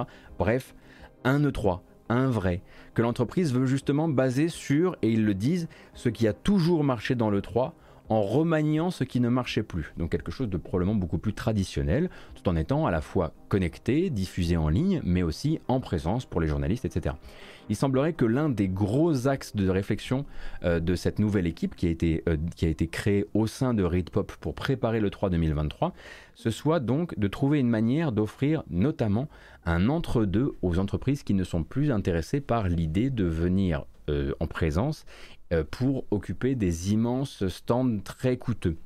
Donc, il voudrait proposer l'option à qui le voudra de faire ces méga stands, ces méga stands très coûteux, mais aussi peut-être de faire plus léger sur la présence pour qui ne voudrait pas être, euh, enfin, qui ne voudrait pas occuper trop de place ou, mettre trop de fast ou mettre trop d'argent, euh, tout en ayant quand même la possibilité de participer à ce que eux ils vont organiser en termes de retransmission sur Internet. Donc ça, ils n'ont pas encore bien bien détaillé le truc.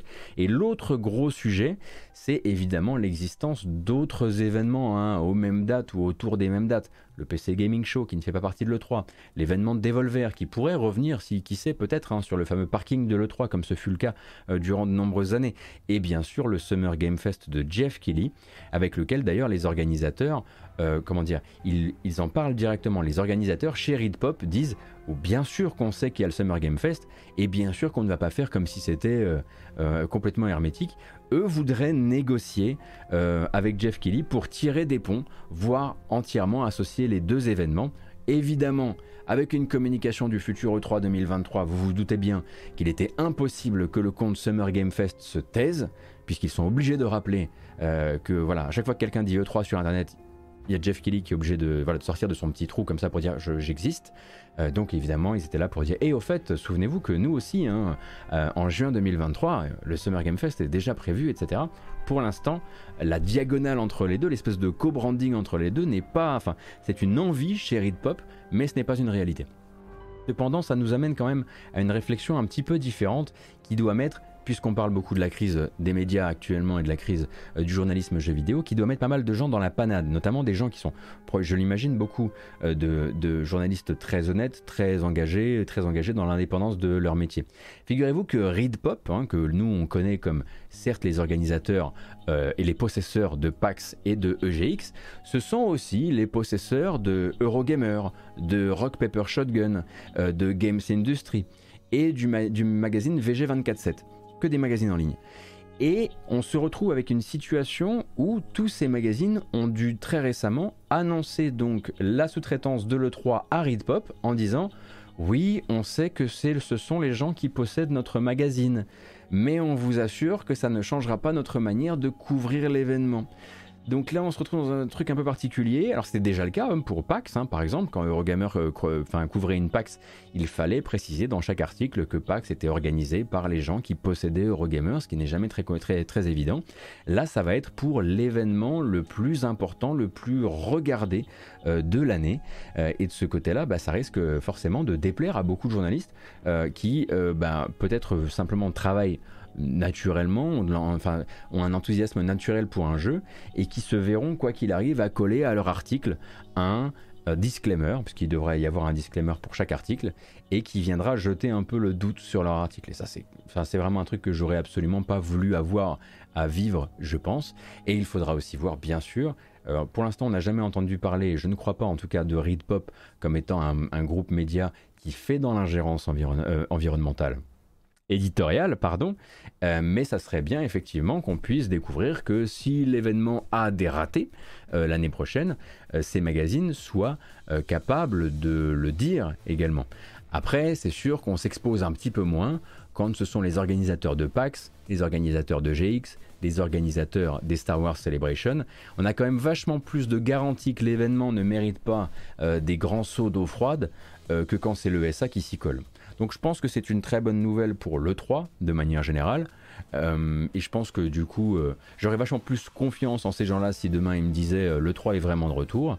mais je demande quand même bien sûr à voir tout ce que ça pourra venir impliquer pour les journalistes.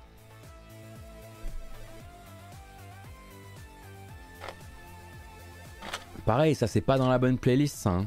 Il faut se calmer maintenant. N'importe quoi.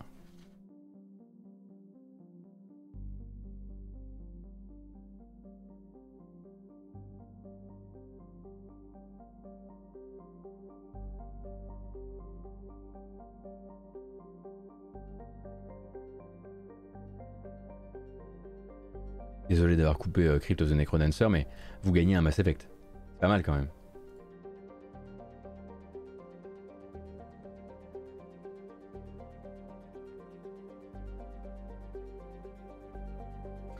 Oui d'accord, je viens de voir les trucs que vous linkez, ouais, ça m'intéresse pas.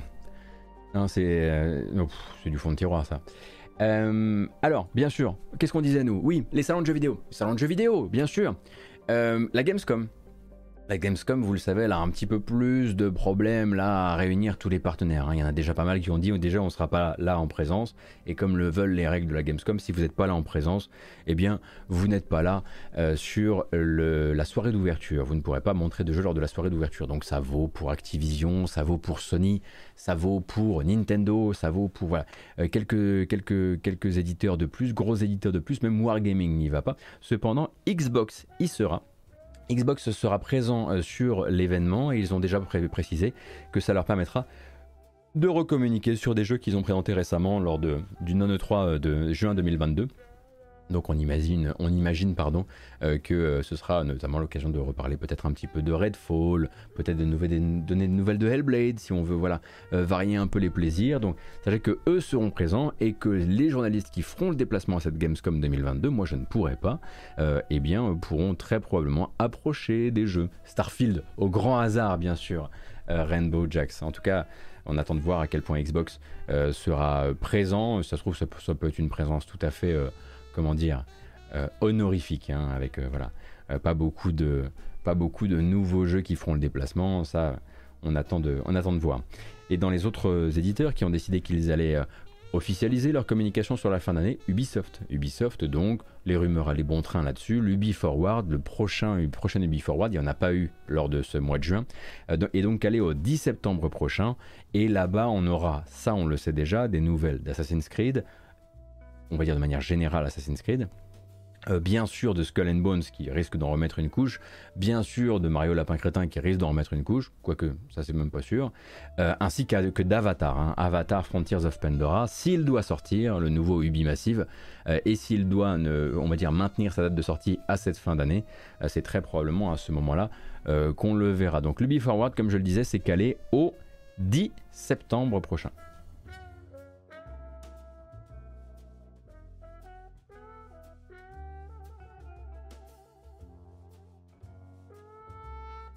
Alors, qu'est-ce que j'ai comme autre petite news rapidement avant qu'on passe à tous les trailers qu'on va regarder? Parce qu'on a beaucoup, beaucoup, beaucoup de trailers à regarder. Des news rapides. Disco Elysium, une nouvelle mage, ça fait quelques jours déjà. Mais sachez qu'il y a une nouvelle mise à jour qui permet d'activer dans les options de Disco Elysium un jeu très enrichi en lecture et en texte, euh, une option donc qui euh, change la police d'écriture pour euh, quelque chose de plus facile à lire pour les personnes dyslexiques. Donc si vous aviez euh, dans votre entourage des gens qui hésitaient euh, encore peut-être à se mettre au jeu parce que bah, ça fatigue et c'est compliqué, etc. Donc une nouvelle option d'accessibilité rajoutée dans Disco Elysium, c'est noté. Monster Hunter Rise Sunbreak donc a déjà pété en une semaine les 2 millions de copies vendues, et ce à la fois en physique et en digital, en numérique, en dématérialisé, comme vous voulez, euh, ce qui permet au passage, qui redonne de l'attraction et de l'attraction à Monster Hunter Rise, qui en profite pour dépasser les 10 millions de copies vendues. Horizon Forbidden West également, c'est repatché. Déjà qu'il y avait eu un très très beau patch hein, euh, qui, avait été, euh, qui avait été proposé récemment, qui rend une copie incroyable sur le mode fluidité. Donc de nouveaux modes d'affichage pour la version PS5 de Horizon Forbidden West, avec donc compatible Variable Refresh Rate, High, high HFR, pardon, ainsi que 40 Hz. Alors le 40 Hz quand on, quand on, le, on le réduit comme ça, c'est assez incompréhensible. Mais en gros, il y a un il y a un nouveau mode d'affichage euh, équilibré entre qualité et performance qui vous permettra du coup d'osciller, d'être un petit peu plus fixe entre 30 et 60 fps.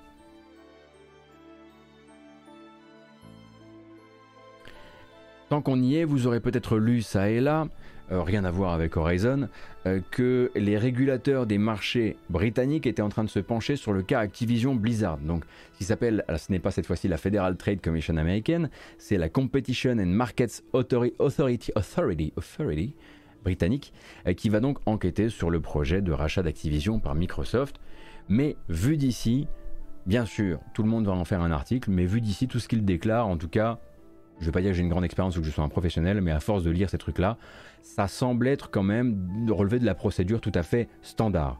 Annoncer l'ouverture de l'enquête, se fixer une date butoir, ici en l'occurrence le 1er septembre prochain, rappeler les enjeux pour votre bureau à vous eux, leurs enjeux sont très simples. Hein. ça va être vraiment de, voilà, de vérifier que le deal ne peut pas mettre en danger ce qu'ils appellent la compétition. La compétition, comment ça se mesure?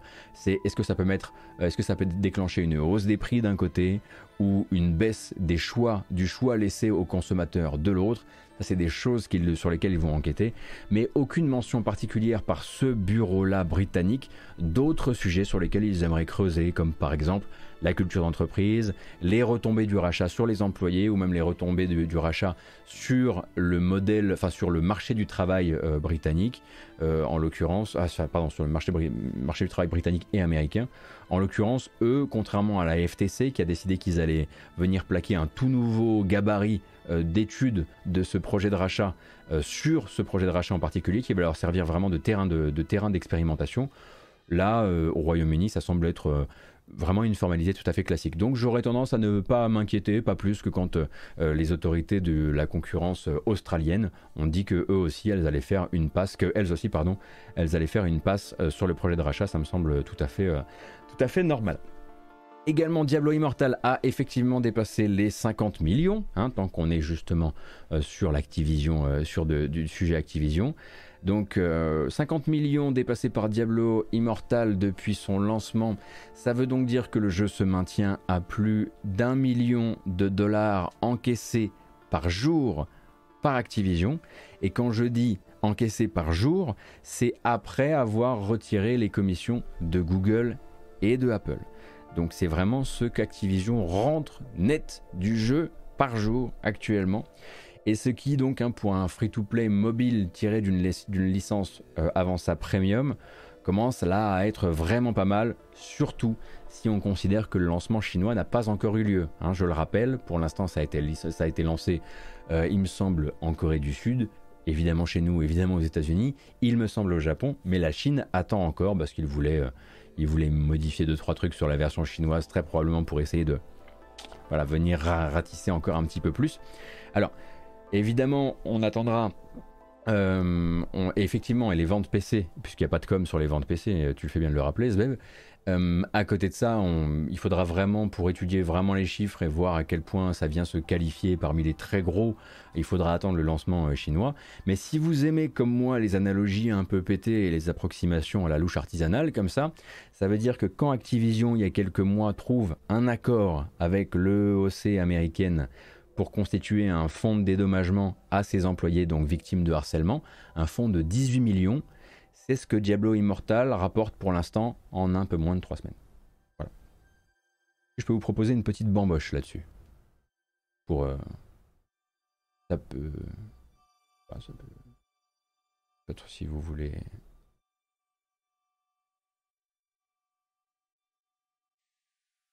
En transition. Vous êtes 1679, merci beaucoup pour votre présence. J'espère que la couverture de l'actualité vous plaît. C'est parti. Mais c'est pas du tout ce que j'ai signé, ça Mais je suis saisi par le... Non, non, non, non, non, non, non Non, non, non, non, laissez-moi tranquille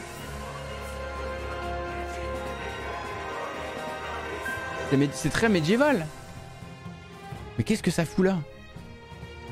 Et je suis terrifié Je m'en fous. Je vais changer. C'est ça que je voulais mettre moi. Oh, ça va mieux.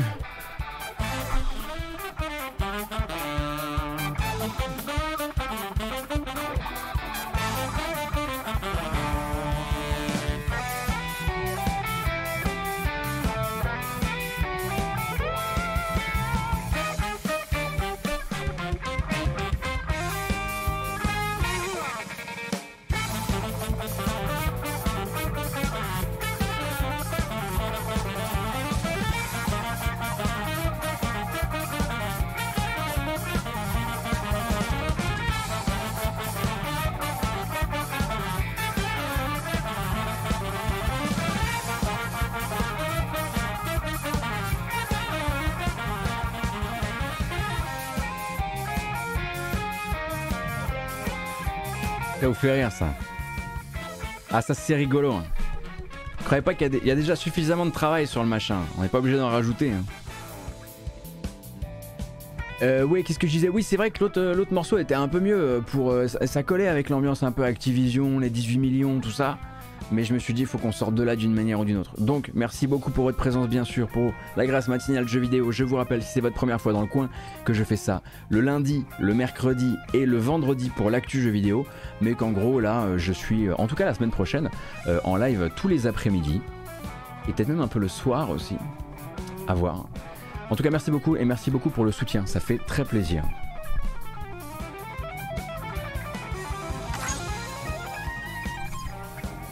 Tenez, je vous offre un petit NFT.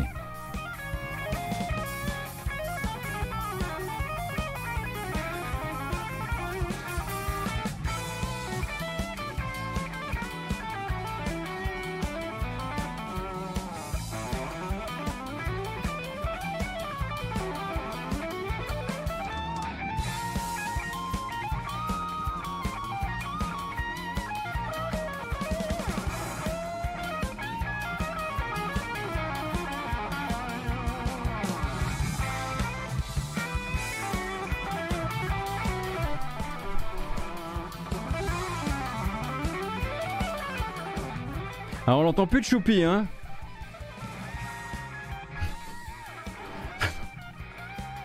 je me suis énervé contre Choupi J'ai 36 ans. Pardon, excusez-moi. Excusez-moi. Passons à la suite.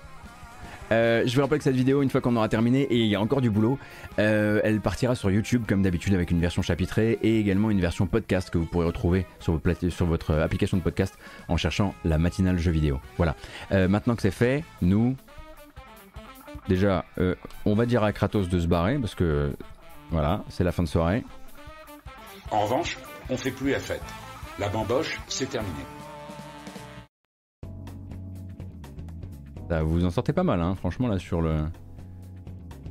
Sur la BO. Euh, bon, retour, euh, bon retour au réel. Merci beaucoup Xultek pour les 16 mois. Kudzverk, merci beaucoup pour les 10 mois. Euh, Adrimove pour les 6 mois. Lucas pour le follow également. Enfin bref. Tout ça. Alors, qu'est-ce qui sort, va sortir ou est sorti récemment? Bon, on va commencer très simple avec du jeu mobile, mais du jeu mobile premium. Ah, eh oui, ça existe encore, ça existe encore, si si. Pour 10 euros, euh, CD Projekt vous propose donc euh, de jouer à une campagne solo premium du Gwent, euh, qui est désormais sorti, qui s'appelle Gwent Rogue Mage, et dont voici la bande-annonce. Également disponible sur PC. Centuries before Geralt and the other Witchers roamed the continent. The conjunction of the spheres brought endless monstrosities into the world. In a bid to survive the onslaught, humankind sought a way to fight back. And thus, Witchers came to be.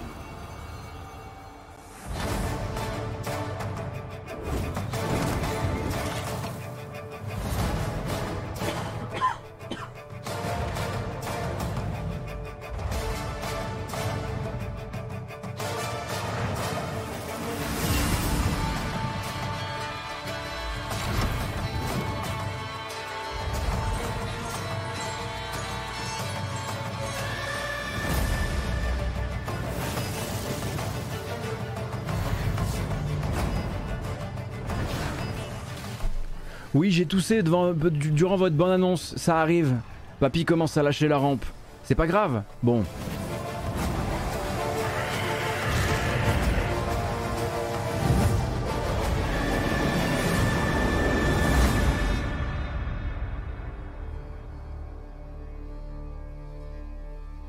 Rogue Mage. Il ressemble un petit peu au Doctor Strange, effectivement. Donc je le rappelle. Oh là là là là, il y a un truc à régler sur mon, euh, mon XLR là. Euh, eh bien, comme vous aurez donc pu le remarquer, on est sur une mise à jour, enfin un DLC complètement euh, payant et on va dire de, de fort belle, de fort beau prix, 10 euros en l'occurrence. J'ai un souci sur mon setup. Il faut que je relance mon Stream Deck, je crois car il me fait des siennes. Ça arrive parfois. Non, pas ça. Non, pas ça, pas ça. Non, pas ça. Une seconde. C'est une extension de Thronebreaker ou du Gwent Solo. C'est une extension du Gwent. C'est pas Thronebreaker. C'est une campagne solo dans le Gwent. Payante. Donc sans microtransactions et trucs un peu chelous quoi.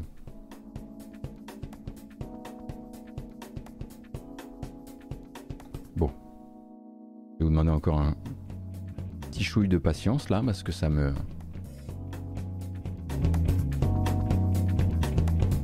Est-ce que je peux compter sur toi? Voilà, ça y est, on est de retour. Sorti également, et ce sur console Xbox, un certain Solasta Crown of the Magister que vous connaissez très probablement plus dans sa version PC, euh, donc du jeu de rôle, des combats tactiques, ça nous vient de France, un studio qui s'appelle Tactical Adventure, fondé par notamment un ancien d'Amplitude. Euh, vous avez un très bon test, bien sûr, écrit sur Gamecult par la blanche main euh, de Von Yaourt, que je paye en visibilité, c'est pour ça que je suis tenu de vous dire ça. Et donc, bande annonce pour l'arrivée du jeu sur Xbox dès maintenant. J'ai pas testé cette adaptation euh, au contrôle du pad, mais ça c'est à, à, voir de votre côté, surtout si vous avez le Game Pass, puisque il était dans le Game Pass PC, il est donc maintenant aussi dans le Game Pass console.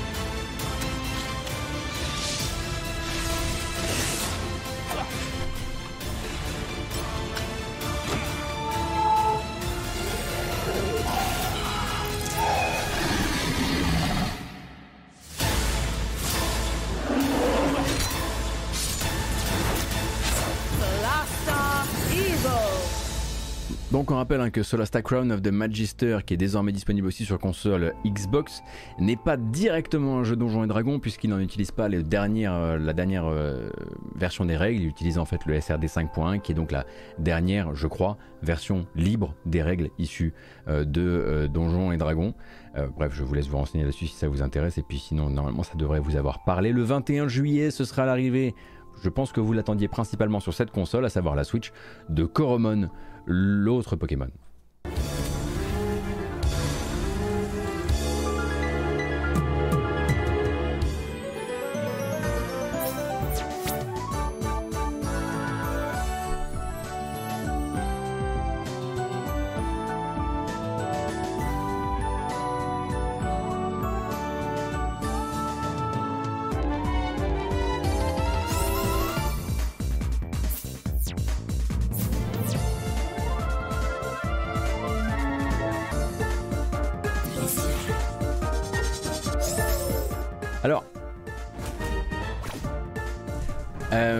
Question sur le chat, c'était pas 6 par LFS sur GK. Ça, c'est un camoulox, c'est pas une question.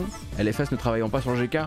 Mais pourquoi pas euh, Peut-être que dans ton, équipe de fantasy journalisme, euh, c'est le cas, flonflon. euh, je vous avoue que j'ai pas essayé Coromon, mais j'en avais entendu plutôt du bien. Et en l'occurrence, quelle idée incroyable de posséder un autre jeu de type Pokémon sur, euh, sur votre console Switch. Comme je le disais, à partir du 21 juillet, on embraye directement avec un autre jeu que vous connaissez déjà. Il s'agit... Non Pas lui Va-t'en Je savais bien que j'avais oublié de faire quelque chose. Donnez-moi une seconde.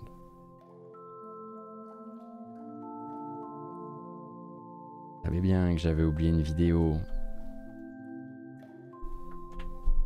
Je voulais vous parler de Hitman 3, je vous ai promis qu'on allait parler de Hitman 3 un petit peu. Vous vous souvenez? Bon, eh ben ça tombe bien, parce que le 26 juillet, la veille de mon anniversaire, il y a une nouvelle map qui arrive dans Hitman 3, et elle s'appelle Ambrose Island, et elle a été annoncée euh, là, il y, a, il y a quelques heures.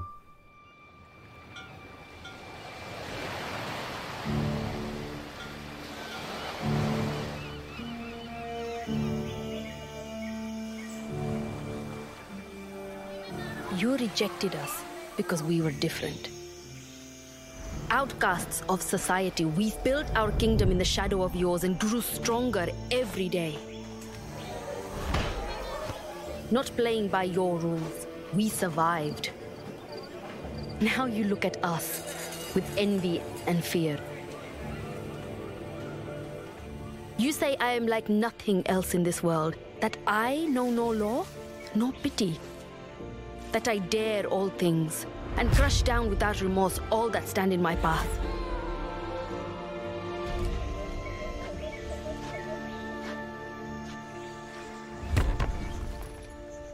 Do your people understand what it takes to keep a family afloat?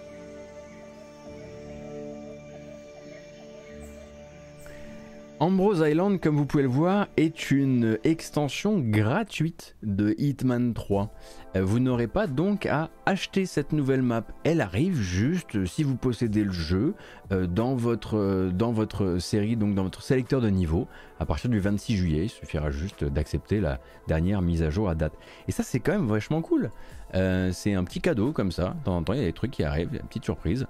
alors attendez, hop, on va repartir sur le prochain jeu auquel j'ai un petit peu coupé la chic tout à l'heure. Je m'en excuse encore. Mais vous l'avez reconnu, je pense. Un classique du 9 apparu dans quasiment toutes les conférences indépendantes. Il a désormais une date de sortie. Euh, il s'appelle Frogen et il sortira donc le 2 août. C'est Sony qui s'est occupé d'officialiser la date hier, même si ça sort pas que chez eux. Venez-vous de Frogen enfin. Oh là là, Goto. Oh, mais pas ça non plus. Mais pas ça. Mais c'est tout pété. Pourquoi c'est tout pété?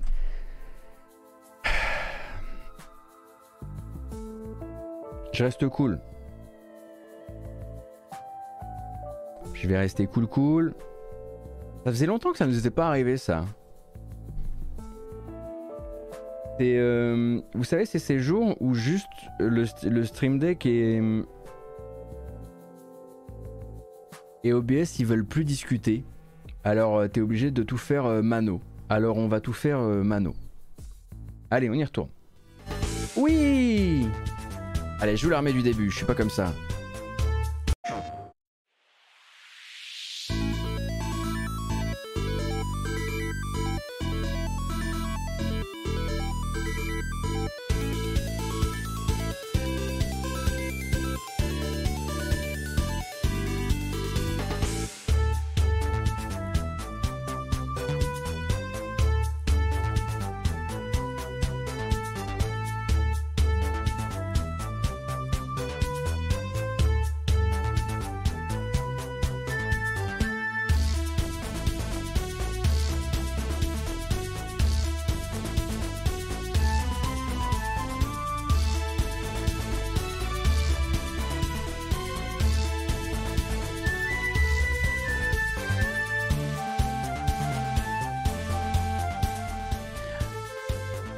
Direz qu'est-ce qu'il fout là lui euh, C'est pas ton niveau de qualité habituel Gotos? Déjà je vous répondrai que tout à l'heure on va regarder beaucoup de jeux Nacon et là-dedans il y a un petit peu de tout aussi. Hein. Euh, et puis surtout il y a des gens en fait hein, durant le, non E3 euh, qui ont témoigné de leur intérêt pour Frogen. Alors je vous l'annonce ici, il sort le 2 août. Tout simplement. je vois une autre info qui vient de passer et qui m'intéresse à titre personnel. Est-ce que c'est vrai cette histoire? Vous vous souvenez de The Day Before? The Day Before, donc le jeu le plus wishlisté de Steam, mais très probablement aussi euh, le plus inquiétant dans son modèle de développement. Donc le jeu le plus wishlisté de Steam a manifestement été détrôné. Et désormais, le jeu le plus wishlisté de Steam nous vient de France, nous vient de Montpellier. C'est le jeu du petit chat. C'est Stray donc, qui euh, est, le jeu, le, plus, le jeu le plus wishlisté sur Steam. On a donc un top qui fait Stray, The Day Before, Hollow Knight Silk Song, Party Animals, ensuite Starfield quand même, Stalker 2, Frostpunk 2, Vampire, Vampire de Masquerade Bloodlines. Ouais, mais là c'est triché. Vampire, Vampire de Masquerade Bloodlines 2, c'est parce que ça fait 10 ans qu'il est en wishlist. J'exagère à peine. Euh, mais voilà, c'est maintenant Stray qui est le plus attendu sur, euh, sur Steam. Incroyable ça quand même. Euh, on, on, continue nous avec... ah oui, Curse to Golf, on en a déjà parlé. Curse to Golf sera également un autre jeu indépendant du mois d'août, un des nombreux jeux indépendants du mois d'août. Souvenez-vous donc de ce jeu dans lequel on avance en golfant.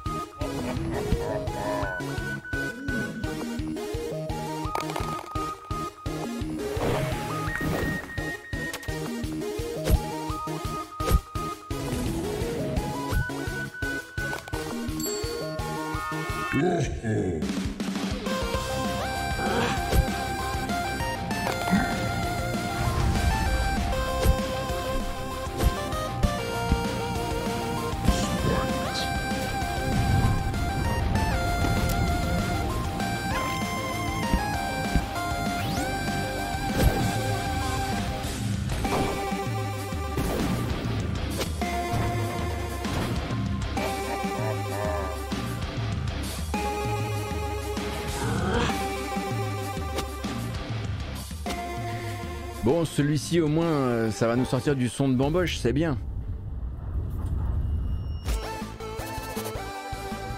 Le jeu était disponible lors d'un récent Steam Festival en démo. J'ai malheureusement pas pris le temps d'essayer cette démo, donc je ne sais pas euh, à quoi m'attendre dessus. Mais bon, maintenant il y aura plus beaucoup euh, de temps à attendre pour lui, puisque comme je le disais, donc il se date maintenant au 18 août prochain.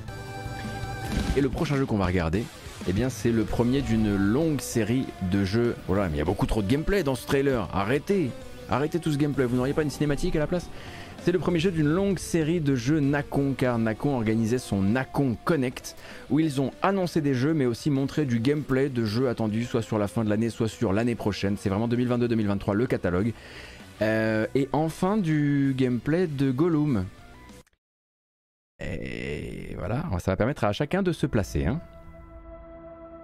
Some calls us Gollum. What is it, precious? The precious, of course. The precious. We want it. We want it.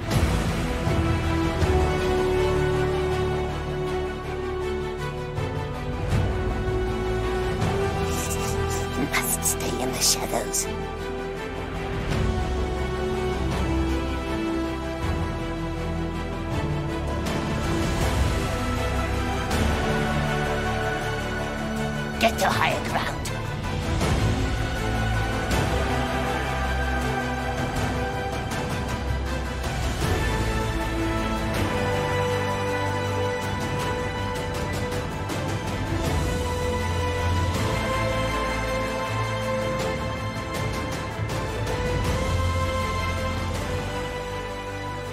De ce qu'on voit, effectivement, il y a un effet Styx Master of Shadow, mais euh, avec euh, une prétention technique un petit peu moindre, un aspect un peu, effectivement, euh, jeu de fin des années 2000. Et je m'inquiète un petit peu quand même pour le projet, pour rappel, qui est une co-création entre Nakon, Nakon, Big Ben, et Daedalic, qu'ils ont depuis racheté. Hein. Pour rappel, Nakon a entièrement racheté Daedalic. Euh, et tout ce beau monde euh, est, sur le jeu. Ça fait très longtemps qu'ils en parlent. Et, euh, j'avoue, bon, bah là en termes de gameplay, c'est quand même compliqué de se, de de se hyper pour celui-ci, en tout cas en ce qui me concerne. On va continuer avec d'autres annonces et ou gameplay, etc. Récemment, donc, Nakon a réaffirmé donc la sortie de Steel Rising pour le 8 septembre prochain. Steel Rising, c'est le premier jeu de Spiders, le studio parisien, dans euh, l'écurie Nakon. On le sait, ça, ne sera pas un action RPG, mais plutôt un actionneur, hein, beaucoup plus tourné euh, vers le beat'em up et peut-être une pointe de Souls aussi au passage, tel qu'on le comprend. Toujours cet univers assez incroyable. Et toujours, je dois avouer en ce qui me concerne, ces petites inquiétudes au niveau des animations. Parfois, j'ai l'impression qu'il manque une animation dans le trailer. Mais il y a cet univers c'est Spiders, c'est typique de Spiders quoi. Il y a cet univers où je me dis j'ai trop envie de jouer à ça. Donc je vous rappelle le pitch très rapidement avant qu'on regarde la bande annonce et qui vient reconfirmer la date du 8 septembre pour la sortie. Vous, incarnez l'automate de protection personnelle de Marie-Antoinette durant une révolution dans laquelle euh, le roi Louis XVI se, protège avec des automates et en fait vous allez être chargé d'assassiner Louis XVI. Un petit peu de Nier Automata, mais euh, à la française.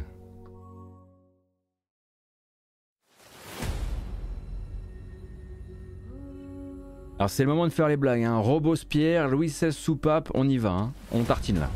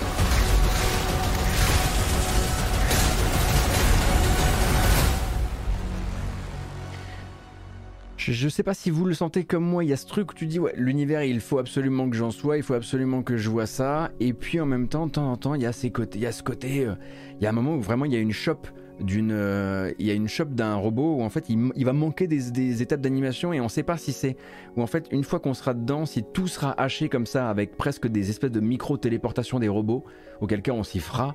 Mais quand on le voit en tournée en vidéo, c'est comme si toujours il y a un truc qui coinçait. Mais encore une fois, il y a cet univers. Et puis moi je suis toujours, euh, là pour, euh, je suis toujours intéressé par ce que fait Spiders, donc je serai là pour essayer le jeu le, 8 septembre prochain, comme je le disais. Euh, on fait une petite pause. Non, non, non, on va continuer sur le jeu français. Alors oui, ce n'est effectivement pas euh, chez Nacon celui-ci, mais chez Microids. Vous ne pensiez tout de même pas qu'on allait s'arrêter sur les jeux Astérix. Il en restait un petit peu. Donc Microids et Awesome Studio euh, sont toujours sur la série Astérix et Obélix XL, XXL, XXXL. Et donc là, pour l'automne, Astérix et Obélix XXXL, The Ram from Hibernia. J'aurais peut-être dû choper la version française, j'aurais un meilleur titre pour le jeu.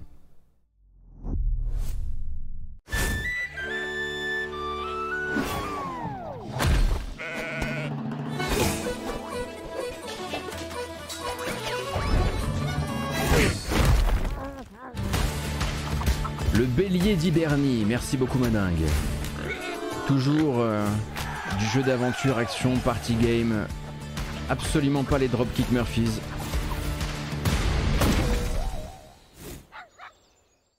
Je vous rappelle hein, que ah non pas lui.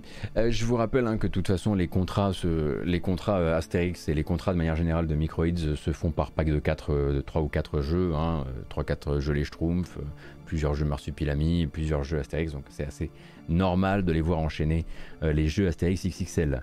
Sauf que c'est XXXL maintenant. Euh, on va pas regarder cette vidéo de One Piece Odyssey. Non pas que j'aime pas One Piece. Je sais pas ce que c'est je, vous ai déjà expliqué, moi les trucs avec vos Namek là, je, je panne rien.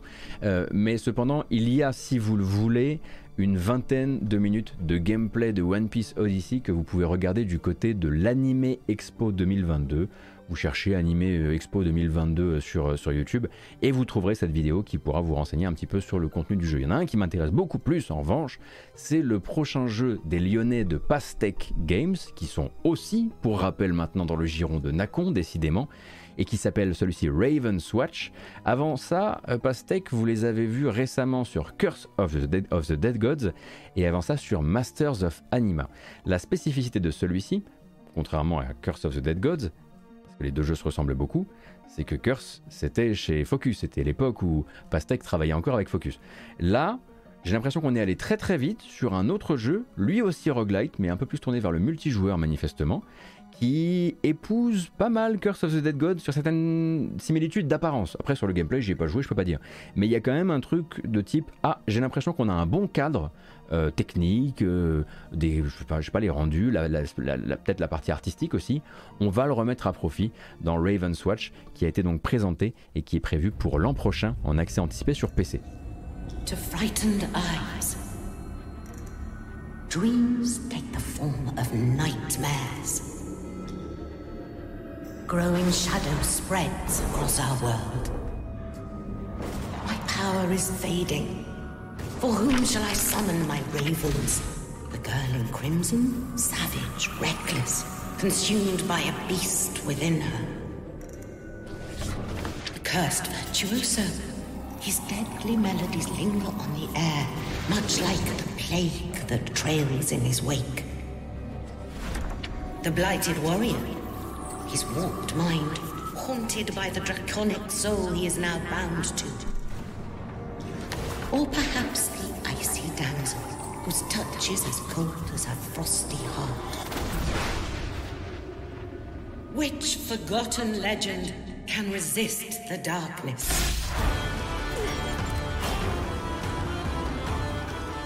Donc on reconnaît les rendus, on reconnaît des éléments d'interface, peut-être aussi on reconnaît quand même pas mal Curse of the Dead Gods. Others will also come to answer the call of the Raven's Watch.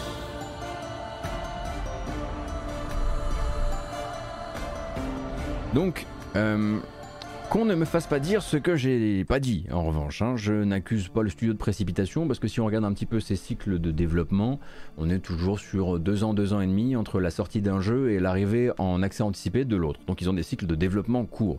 En revanche, on va pouvoir voir d'autres représentations donc du Nacon Connect qui laissent quand même penser qu'à défaut de forcer la précipitation chez Nacon, on se tourne quand même vers quelque chose d'assez rationnel. Qu'est-ce qui a marché récemment? Les gens aimaient la direction artistique euh, de euh, Curse of the Dead Gods. Allez pas réinventer la roue, elle est déjà là. Pareil euh, du côté de chez Echo, donc Echo, un studio français Echo Software que vous avez connu par exemple pour Warhammer Chaos Bane il n'y a pas si longtemps, eh bien dans les mains de Nacon, en tout cas en édition avec Nacon, ils vont repartir sur une série de jeux qu'on leur a connus un petit peu plus tôt dans, leur, dans leur histoire, pas forcément cette, euh, avec le même nom de la série et la licence, mais on, reconnaît clairement euh, le passé de Echo sur deux jeux euh, post-apocalyptiques dont j'ai bien sûr oublié le titre. Je vous mets la bande-annonce du nouveau et ensuite on en reparle. Donc le nouveau s'appelle Paradise Project et il est attendu lui aussi pour l'an prochain. How to Survive, voilà, ça rappelle énormément How to Survive, pour moi en tout cas.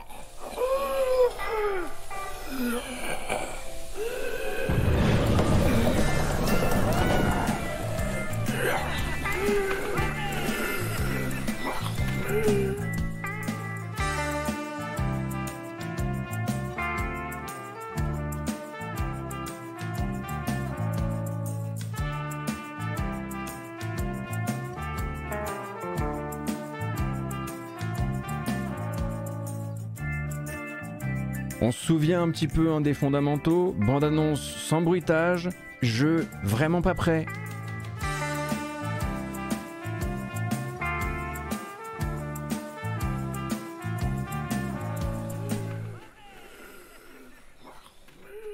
un trailer qui a du mal à donner un petit peu envie, en tout cas. Mais bon, voilà, on attendra qu'il communique un petit peu plus, un petit peu plus loin. Effectivement, ça fait très 2012-2013 avec, euh, voilà, avec toute, euh, avec euh, toute l'affection que j'ai pour, que j'ai pour Echo. En plus, j'ai beaucoup aimé Chaos Bane et j'aurais voulu qu'on capitalise beaucoup plus sur Chaos Bane.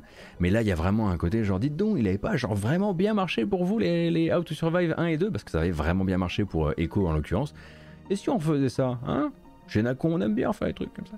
Et euh, c'est un truc qu'on va ressentir aussi sur la prochaine bande-annonce, malheureusement, euh, puisque du côté de chez Nacon, encore une fois, a été annoncé un jeu avec Appeal Studio. Vous connaissez Appeal Studio? Studio belge qui euh, le monde connaît depuis 1999 et la sortie du premier Outcast. Ils travaillent désormais sur Outcast 2. Ils appartiennent à THQ Nordic. Mais à côté de ça, hein, ils avaient également fait les tuniques bleues pour Microids. Et eh bien Appeal Studio a annoncé un jeu en compagnie de Nacon. Un jeu multijoueur coopératif dans l'univers de Robin des Bois en TPS. On n'a pas, eu ça chez Focus il y, a eu, il y genre un an et demi? Bon, là au moins c'est pas du versus entre équipes. Ça s'appelle pas Hood cette fois-ci. Ça s'appelle Gangs of Sherwood.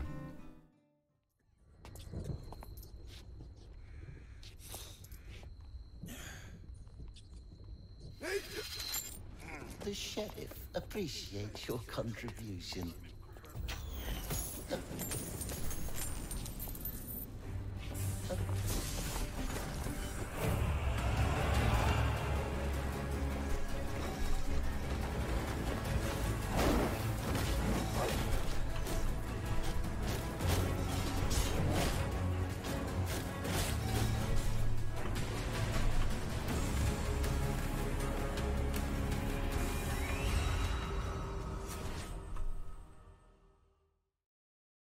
Compliqué quoi, c'est compliqué quand tu te retrouves à non seulement aller braconner, alors c'est pas le cas de Apple, mais aller braconner les studios de Focus et en plus faire des trucs très approchants quand on sait qu'en plus Oud c'est vautré, euh, le, donc Oud qui est, un jeu de sumo digital, c'est vraiment cassé la gueule comme pas possible. C'est difficile de se faire une réputation, mais encore une fois, on sent que Nakon n'a pas forcément envie de se faire cette réputation. Vous voyez, on sent que Focus, par exemple, ils vont essayer d'avoir deux trois trucs euh, qu'on va regarder et on va se dire ah ouais putain c'est chez Focus sans offense pour la plupart de, des jeux qui ont été présentés là, ils vont essayer de faire des trucs, mais de manière un peu différente. C'est genre, nous, c'est beaucoup de licences, nous, c'est beaucoup de jeux qu'on va vous montrer, beaucoup de double A. Mais dans cette présentation, il n'y a pas le moment où on se dit euh, Ah ouais, putain, ils ont Plague Tale Eux eux ils ont Tale. Vous voyez, ce genre de, petit effet là, même si je sais qu'il y a des gens qui n'aiment pas Tale sur ce chat. Bref, donc celui-ci s'appelle Gangs of Sherwood, est annoncé pour 2023 également. Euh, il y en avait un qui avait eu un petit teasing qui nous vient de Pologne. Euh, qui euh, s'appelle Ad Infinitum, jeu d'horreur qui, se lancera le 20 avril 2023. Allez, va pour Steel Rising, Darth. Je suis d'accord avec toi. Ad Infinitum donc se lancera, Infinitum se lancera, je le disais, sur console de salon et PC. et il s'agit donc d'un survival horror euh, époque Première Guerre mondiale, avec euh, du body horror et de, des grands anciens, je crois aussi. Hein. Il, y a un, petit côté euh, Lovecraftien au passage. Préparez-vous, du coup, c'est assez graphique. Hein.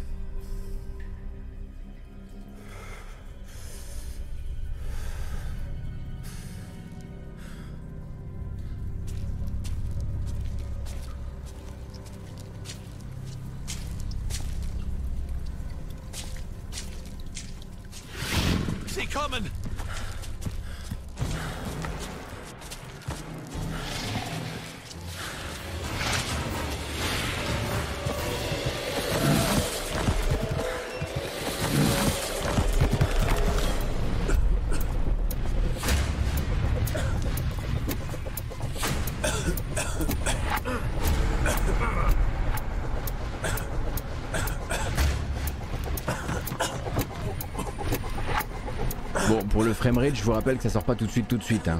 Ça sort en avril de l'an prochain. Là, par exemple, ils pourront peut-être ajouter une ou deux images. Manchmal weiß ich nicht, ob ich träume oder wache.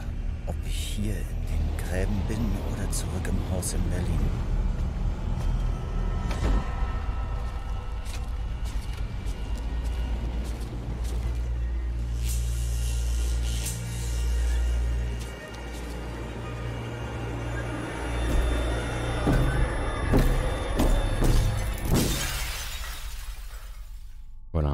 Polonais EKT. Souvenez-vous de ce. ou Ekate, ou Ekat. Souvenez-vous de ce logo d'ailleurs, on avait déjà regardé le, logo, on avait été un peu agréablement surpris par, le logo du jeu qui était assez, euh, assez stylé, un peu edgy mais stylé aussi. Je, je, je, précise quelque chose par rapport à tout à l'heure. Attention, j'ai pas dit que Nacon avait annoncé que des jeux voués à être éclatés. Hein. Déjà, moi j'adore Curse of the Dead Gods. Et donc, moi, le jeu de Pastec Games, ça me chauffe. Ce que je dis, c'est qu'ils n'ont pas un truc, où on sent que le but c'est de dire ok, on a injecté dans ce jeu beaucoup plus d'argent et ça se voit euh, et ça en fait un jeu un petit peu prestige. Voilà, c'est ça que je voulais dire. C'est vraiment pas la même chose. Hein.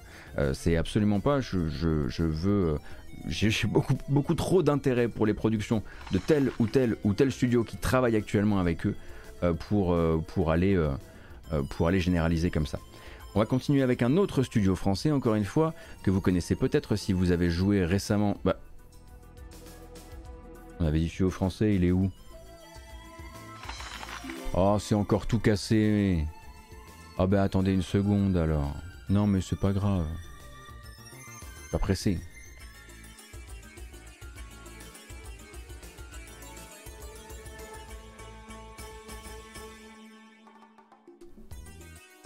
Est-ce que vous connaissez le studio Artefact Studio? Artefacts Studio Peut-être que vous les connaissez. Comme les faiseurs d'un tactical bien français, on peut le dire, puisqu'il s'agissait du tactical euh, RPG Les Donjons de Naelbuck. Eh bien, les créateurs des Donjons de Naelbuck travaillent désormais avec Nacon pour un nouveau jeu qui s'appelle Crown Wars euh, de Black Prince, qui a été annoncé lui aussi, et annoncé du coup pour et il me semble aussi euh, l'an prochain en fait. Le problème, c'est que si j'appuie sur ce bouton là, est-ce que ça va encore être cassé? Attendez. Je suis dans un mauvais rythme là, je suis dans une un, je suis dans un bad beat.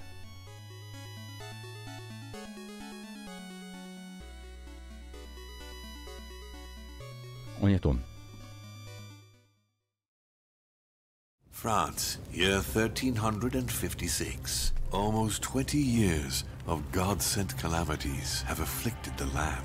The Great Plague bereaves cities and countryside alike, while a ravenous war is waged between the royal families for the crown of the most powerful kingdom of Europe. Alas, an even more terrible scourge is on the move, lurking shadows. A secret power advances timeless evil child of conspiracies, bred from despair and unholy sacrifices. On the edge of the abyss stands a handful of men and women devoted to knowledge, the last bulwark of light against the darkness.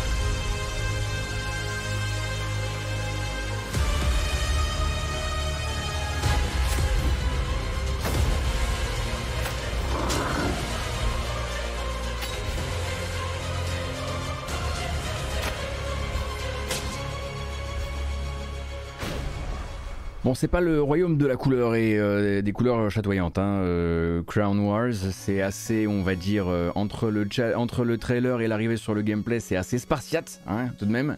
Et on sent effectivement que voilà, la construction va se faire. Alors, pour quand même remettre un peu de perspective, moi pour avoir joué plusieurs fois au donjon de Navelbuck avant que ça ne devienne le jeu que c'était, notamment durant des salons, le jeu n'était pas toujours aussi peuplé de détails et j'ai joué à des versions extrêmement, extrêmement, comment dire, bah, vide euh, du jeu à certains moments de son développement. Mais quand même, effectivement, encore une fois, je reste dans cette idée qu'il y a beaucoup de choses qui ont été présentées durant cet événement qui tenaient un petit peu du côté rationnel. Vous avez fait un tactical, vous, avez vous allez refaire un tactical, vous avez, fait un roguelite avant avec ce, style visuel, vous, allez faire un, vous allez faire un roguelite avec ce style visuel, ainsi de suite, ainsi de suite, ainsi de suite. Le prochain évidemment c'était la très grande promesse, est-ce qu'on peut dire ça comme ça? euh, C'est donc euh, du côté de chez Nacon Milan, un studio qui a été assemblé, euh, amélioré pour ça, que se prépare un projet de jeu survival en monde plutôt ouvert. Terminator. France, year 1300. Non, non, non, non, non, non, non, non, non, nous on s'est déjà vu, nous.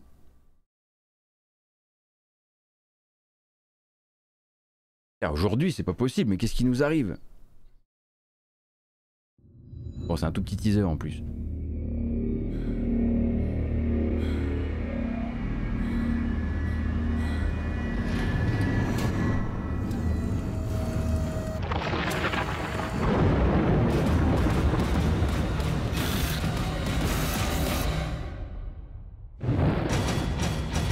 C'est vraiment juste pour dire que Nacon Milan travaille là-dessus. Ils avaient annoncé lors de la constitution du studio qu'ils étaient sur une grosse, grosse licence. Ça, on était au courant. Maintenant, on sait de quelle licence il s'agit et on sait surtout que pour l'instant, ils disent on vous montrera ça un jour, on n'est pas vraiment pressé, c'est censé être de la survie et du monde ouvert, mais sans plus. En revanche, il y en a un autre qui s'est montré vachement plus que ça. Et lui, il nous vient d'un studio qu'on connaît un peu mieux, un studio qui s'appelle Teion. Est-ce que vous connaissez le studio Teion Studio polonais, si je ne m'abuse, qui a sorti en 2014 l'incroyable Rambo The Video Game. Ou Rambo The Movie The Video Game Je ne sais plus. Le dernier des rail shooters et une purge mémorable.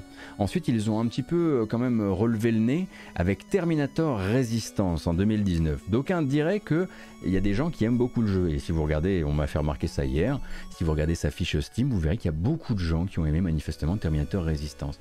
Et eh bien tout ce petit monde travaille désormais sur Robocop Rogue City. Robocop Rogue City, avec une présentation de gameplay d'une minute trente qu'on va regarder ensemble, où vous allez pouvoir retrouver des séquences qui ressemblent quand même beaucoup à du rail shooter façon Rambo.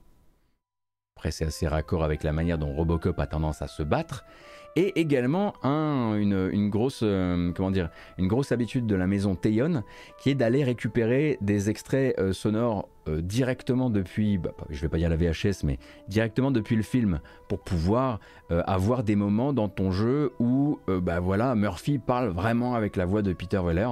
J'espère que ce sera mieux fait que dans Rambo. Euh, parce que dans Rambo, c'était littéralement comme s'ils avaient enregistré ça à partir d'une VHS dont la bande magnétique était un peu détendue. Et parfois, c'était. Bah, oui, ça donnait un, aspect détendu du coup. Mais non, mais qui. J'ai envie de crever, j'ai envie de crever, j'ai envie de crever. Tous mes lancements. Ah. Tout va bien. Tout va bien, c'est bientôt le week-end. Salut everybody et tout le monde. C'est parti, Robocop. In local news, a new crime wave that is sweeping Detroit has already claimed the lives of 21 police officers. Disturbance? I'm a big fan. Now move!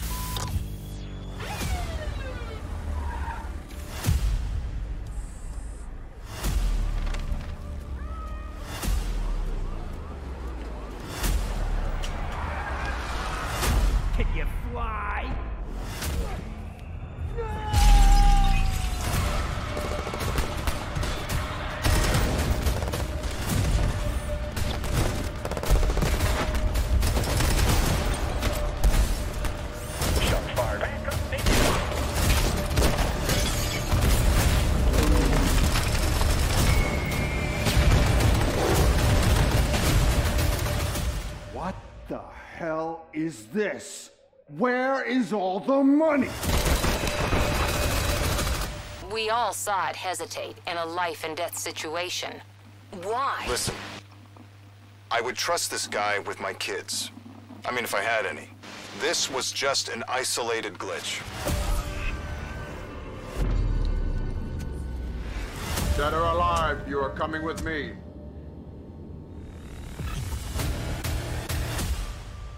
2023, hein, juin 2023 pour Robocop Rogue City. Donc comme je disais, littéralement le, littéralement l'extrait, euh, l'extrait vocal euh, du, euh, du film. très très peur des productions Tayon de base.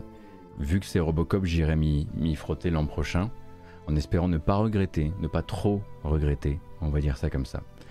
dans les autres annonces récentes, euh, on a euh, simplement Test Drive Unlimited, Solar Crown qui est revenu diffuser 56 secondes de bande-annonce, et honnêtement qui n'ont pas grand intérêt puisque, euh, à mon souvenir, elle ne comporte quasiment aucune image de gameplay. C'est vraiment un trailer un peu comme celui de Terminator, on, pourrait, on peut euh, faire cette économie-là. En revanche, un petit report aussi, le nouveau jeu de la Ace Team, les fameux de la Ace Team, euh, sortira chez Nacon, vous le savez, il s'appelle Clash Artifacts of Chaos, et il est donc repoussé à l'an prochain, il devait sortir à la fin de l'année, il sortira l'an prochain, donc le 9 février 2023. Souvenez-vous donc, Clash Artifacts of Chaos va manifestement se dérouler dans un monde assez proche de celui des Xenoclash, qui étaient d'autres productions parmi les nombreuses productions aux choix artistiques très nombreux de la Ace Team, avec euh, cette caméra par-dessus l'épaule qui rappelle un peu God End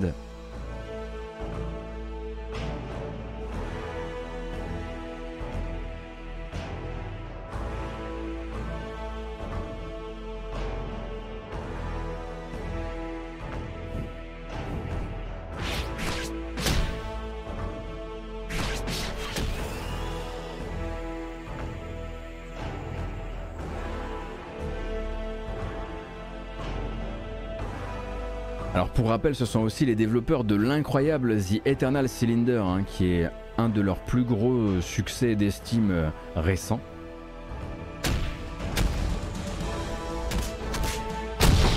Maintenant, vraiment, les bruitages, il va falloir intervenir.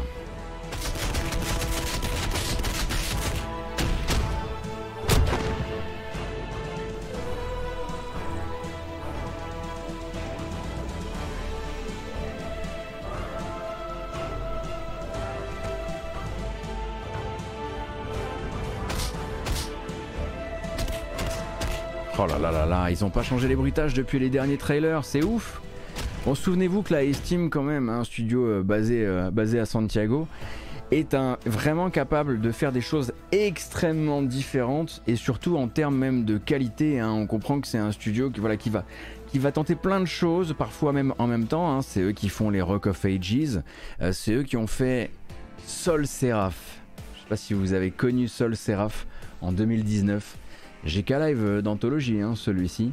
Euh, et puis à côté de ça, Deadly Tower of Monsters, euh, bah, les Xenoclash et puis voilà, Rock, of Ages. donc, donc voilà pour cela. Qu'est-ce qu'on avait d'autre Allez, je peux pas vous laisser comme ça. Je peux pas vous laisser dans un tel embarras. Je peux pas vous laisser sans un petit peu de vrai jeu japonais. Et quand je dis vrai jeu japonais, je parle de jeux japonais dont je ne devrais normalement pas être autorisé à parler parce que j'y panne rien. Récemment, on a eu beaucoup de productions japonaises, notamment tournées vers le, euh, vers le visual novel, euh, qui ont fait leur communication euh, par l'intermédiaire d'un ou d'un autre éditeur. ce qui veut dire que voilà, là il y a du Spike Chunsoft qui va arriver bientôt, etc. Moi j'ai retenu deux jeux qui me semblaient être des choses qui pourraient vous intéresser. À côté de ça, si, vous si vous voulez toutes les infos sur ces jeux auxquels 3-4 personnes extrêmement spécialistes jouent sur le chat, eh bien, bah, le site de référence, hein, Gamecult, euh, qui fait toutes les news attachées à tous ces jeux avec toujours autant de passion. Le premier que je voulais, dont je voulais parler, c'est évidemment Anonymous, Code, pardon. Anonymous.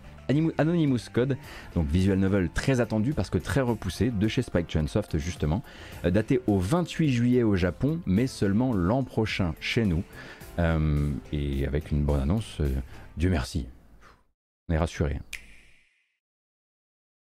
Attendez, attendez, attendez. C'était pas le bon. C'était pas le bon, je l'ai senti tout de suite que c'était pas le bon. Non, mais c'est pas le bon. Arrêtez. Toute la, journée, on, elle, on annule cette journée. Pourquoi c'est ça maintenant? Eh ben, vous allez regarder Spirit Hunter. C'est pas grave. J'en ai marre, moi, d'avoir un système qui marche pas aujourd'hui. Vous allez regarder le deuxième Deathmark à la place. Et puis on, inversera. Du coup, c'est pas chez Spike Chunsoft, c'est chez Experience.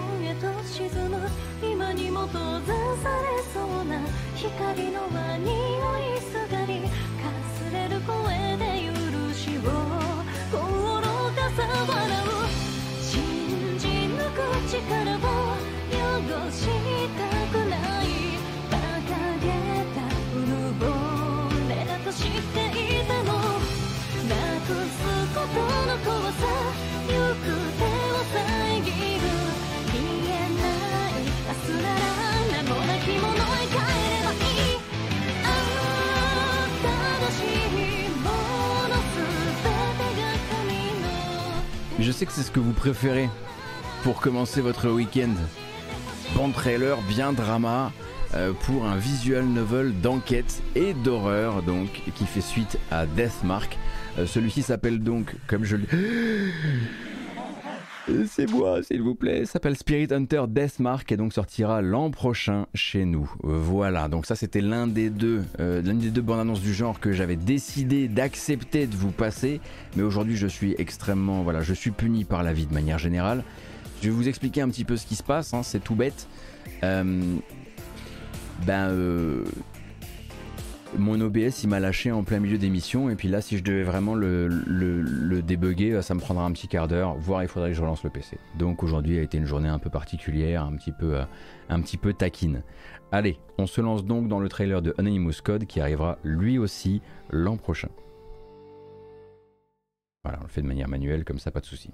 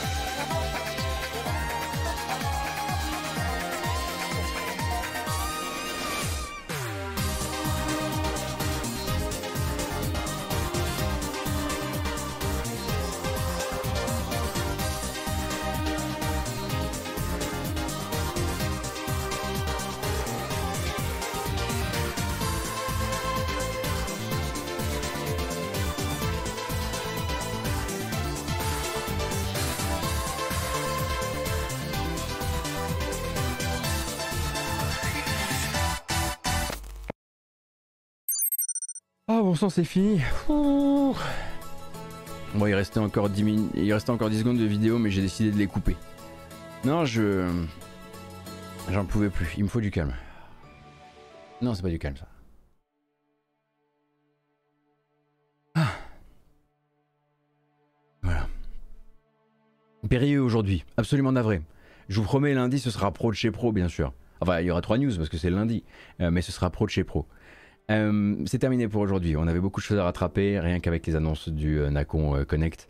Et puis si on rajoutait à ça tout le calendrier Square Enix de la fin d'année qui s'est un tout petit peu détaillé, plus God of War, plus ce, qui se passait du côté de chez GameStop, etc., etc. Ça faisait quand même voilà un bon format. Bah oui, on est reparti sur les vidéos de deux heures, hein, bien sûr. Je vous rappelle que la semaine prochaine, ce sera la dernière semaine avant les vacances. Donc de ce côté. Euh, lundi, mercredi, vendredi, euh, l'actu comme d'hab.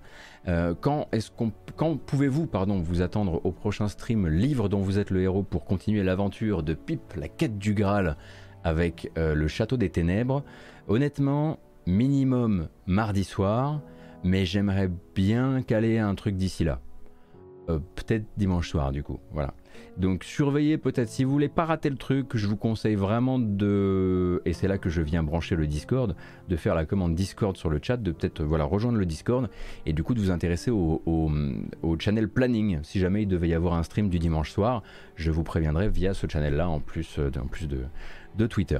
Voilà, comme ça vous êtes euh, prévenus de tout, et puis on va aller envoyer cette vidéo sur YouTube, et puis je vais m'asseoir parce que je commence à avoir mal aux pattes, et puis euh, plage ou montagne, c'est vacances? Stay at home euh, holidays. backlog, backlog holidays. On partira pas en vacances. cave, exactement. Eh oui, eh oui, mais il voilà, il y, a des, y a des trucs comme ça, il y, a des trucs, voilà. Je vous rappelle que moi je suis sur un projet là, je suis sur un projet, puis euh, voilà, il y a un je suis sur un projet qui fait que voilà, il faut, éviter les, on va éviter les longs trajets. Si vous voyez ce que je veux dire. Euh, prenez grand soin de vous. Je vous embrasse très fort. Je vous remercie pour votre présence comme à chaque fois. C'est parti.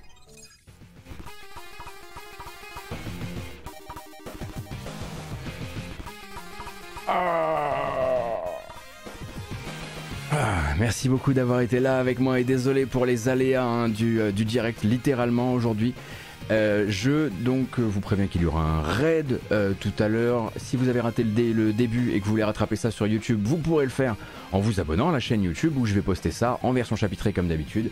En podcast, vous retrouvez ça sous le nom La Matinale Jeux Vidéo. Merci pour les soutiens, donc les gens qui ont décidé de suivre la chaîne, de s'abonner via Twitch ou carrément de passer par Utip, utip.io slash gotos. Le QR code issu des années 2015, on va dire 2014-2015 à l'écran, vous emmènera au même endroit. Euh, et encore une fois, merci encore et toujours pour votre soutien, ça fait super plaisir. Pour rappel, vous pouvez également rattraper sur la chaîne YouTube euh, la première, euh, le pilote donc de live dont vous êtes le héros.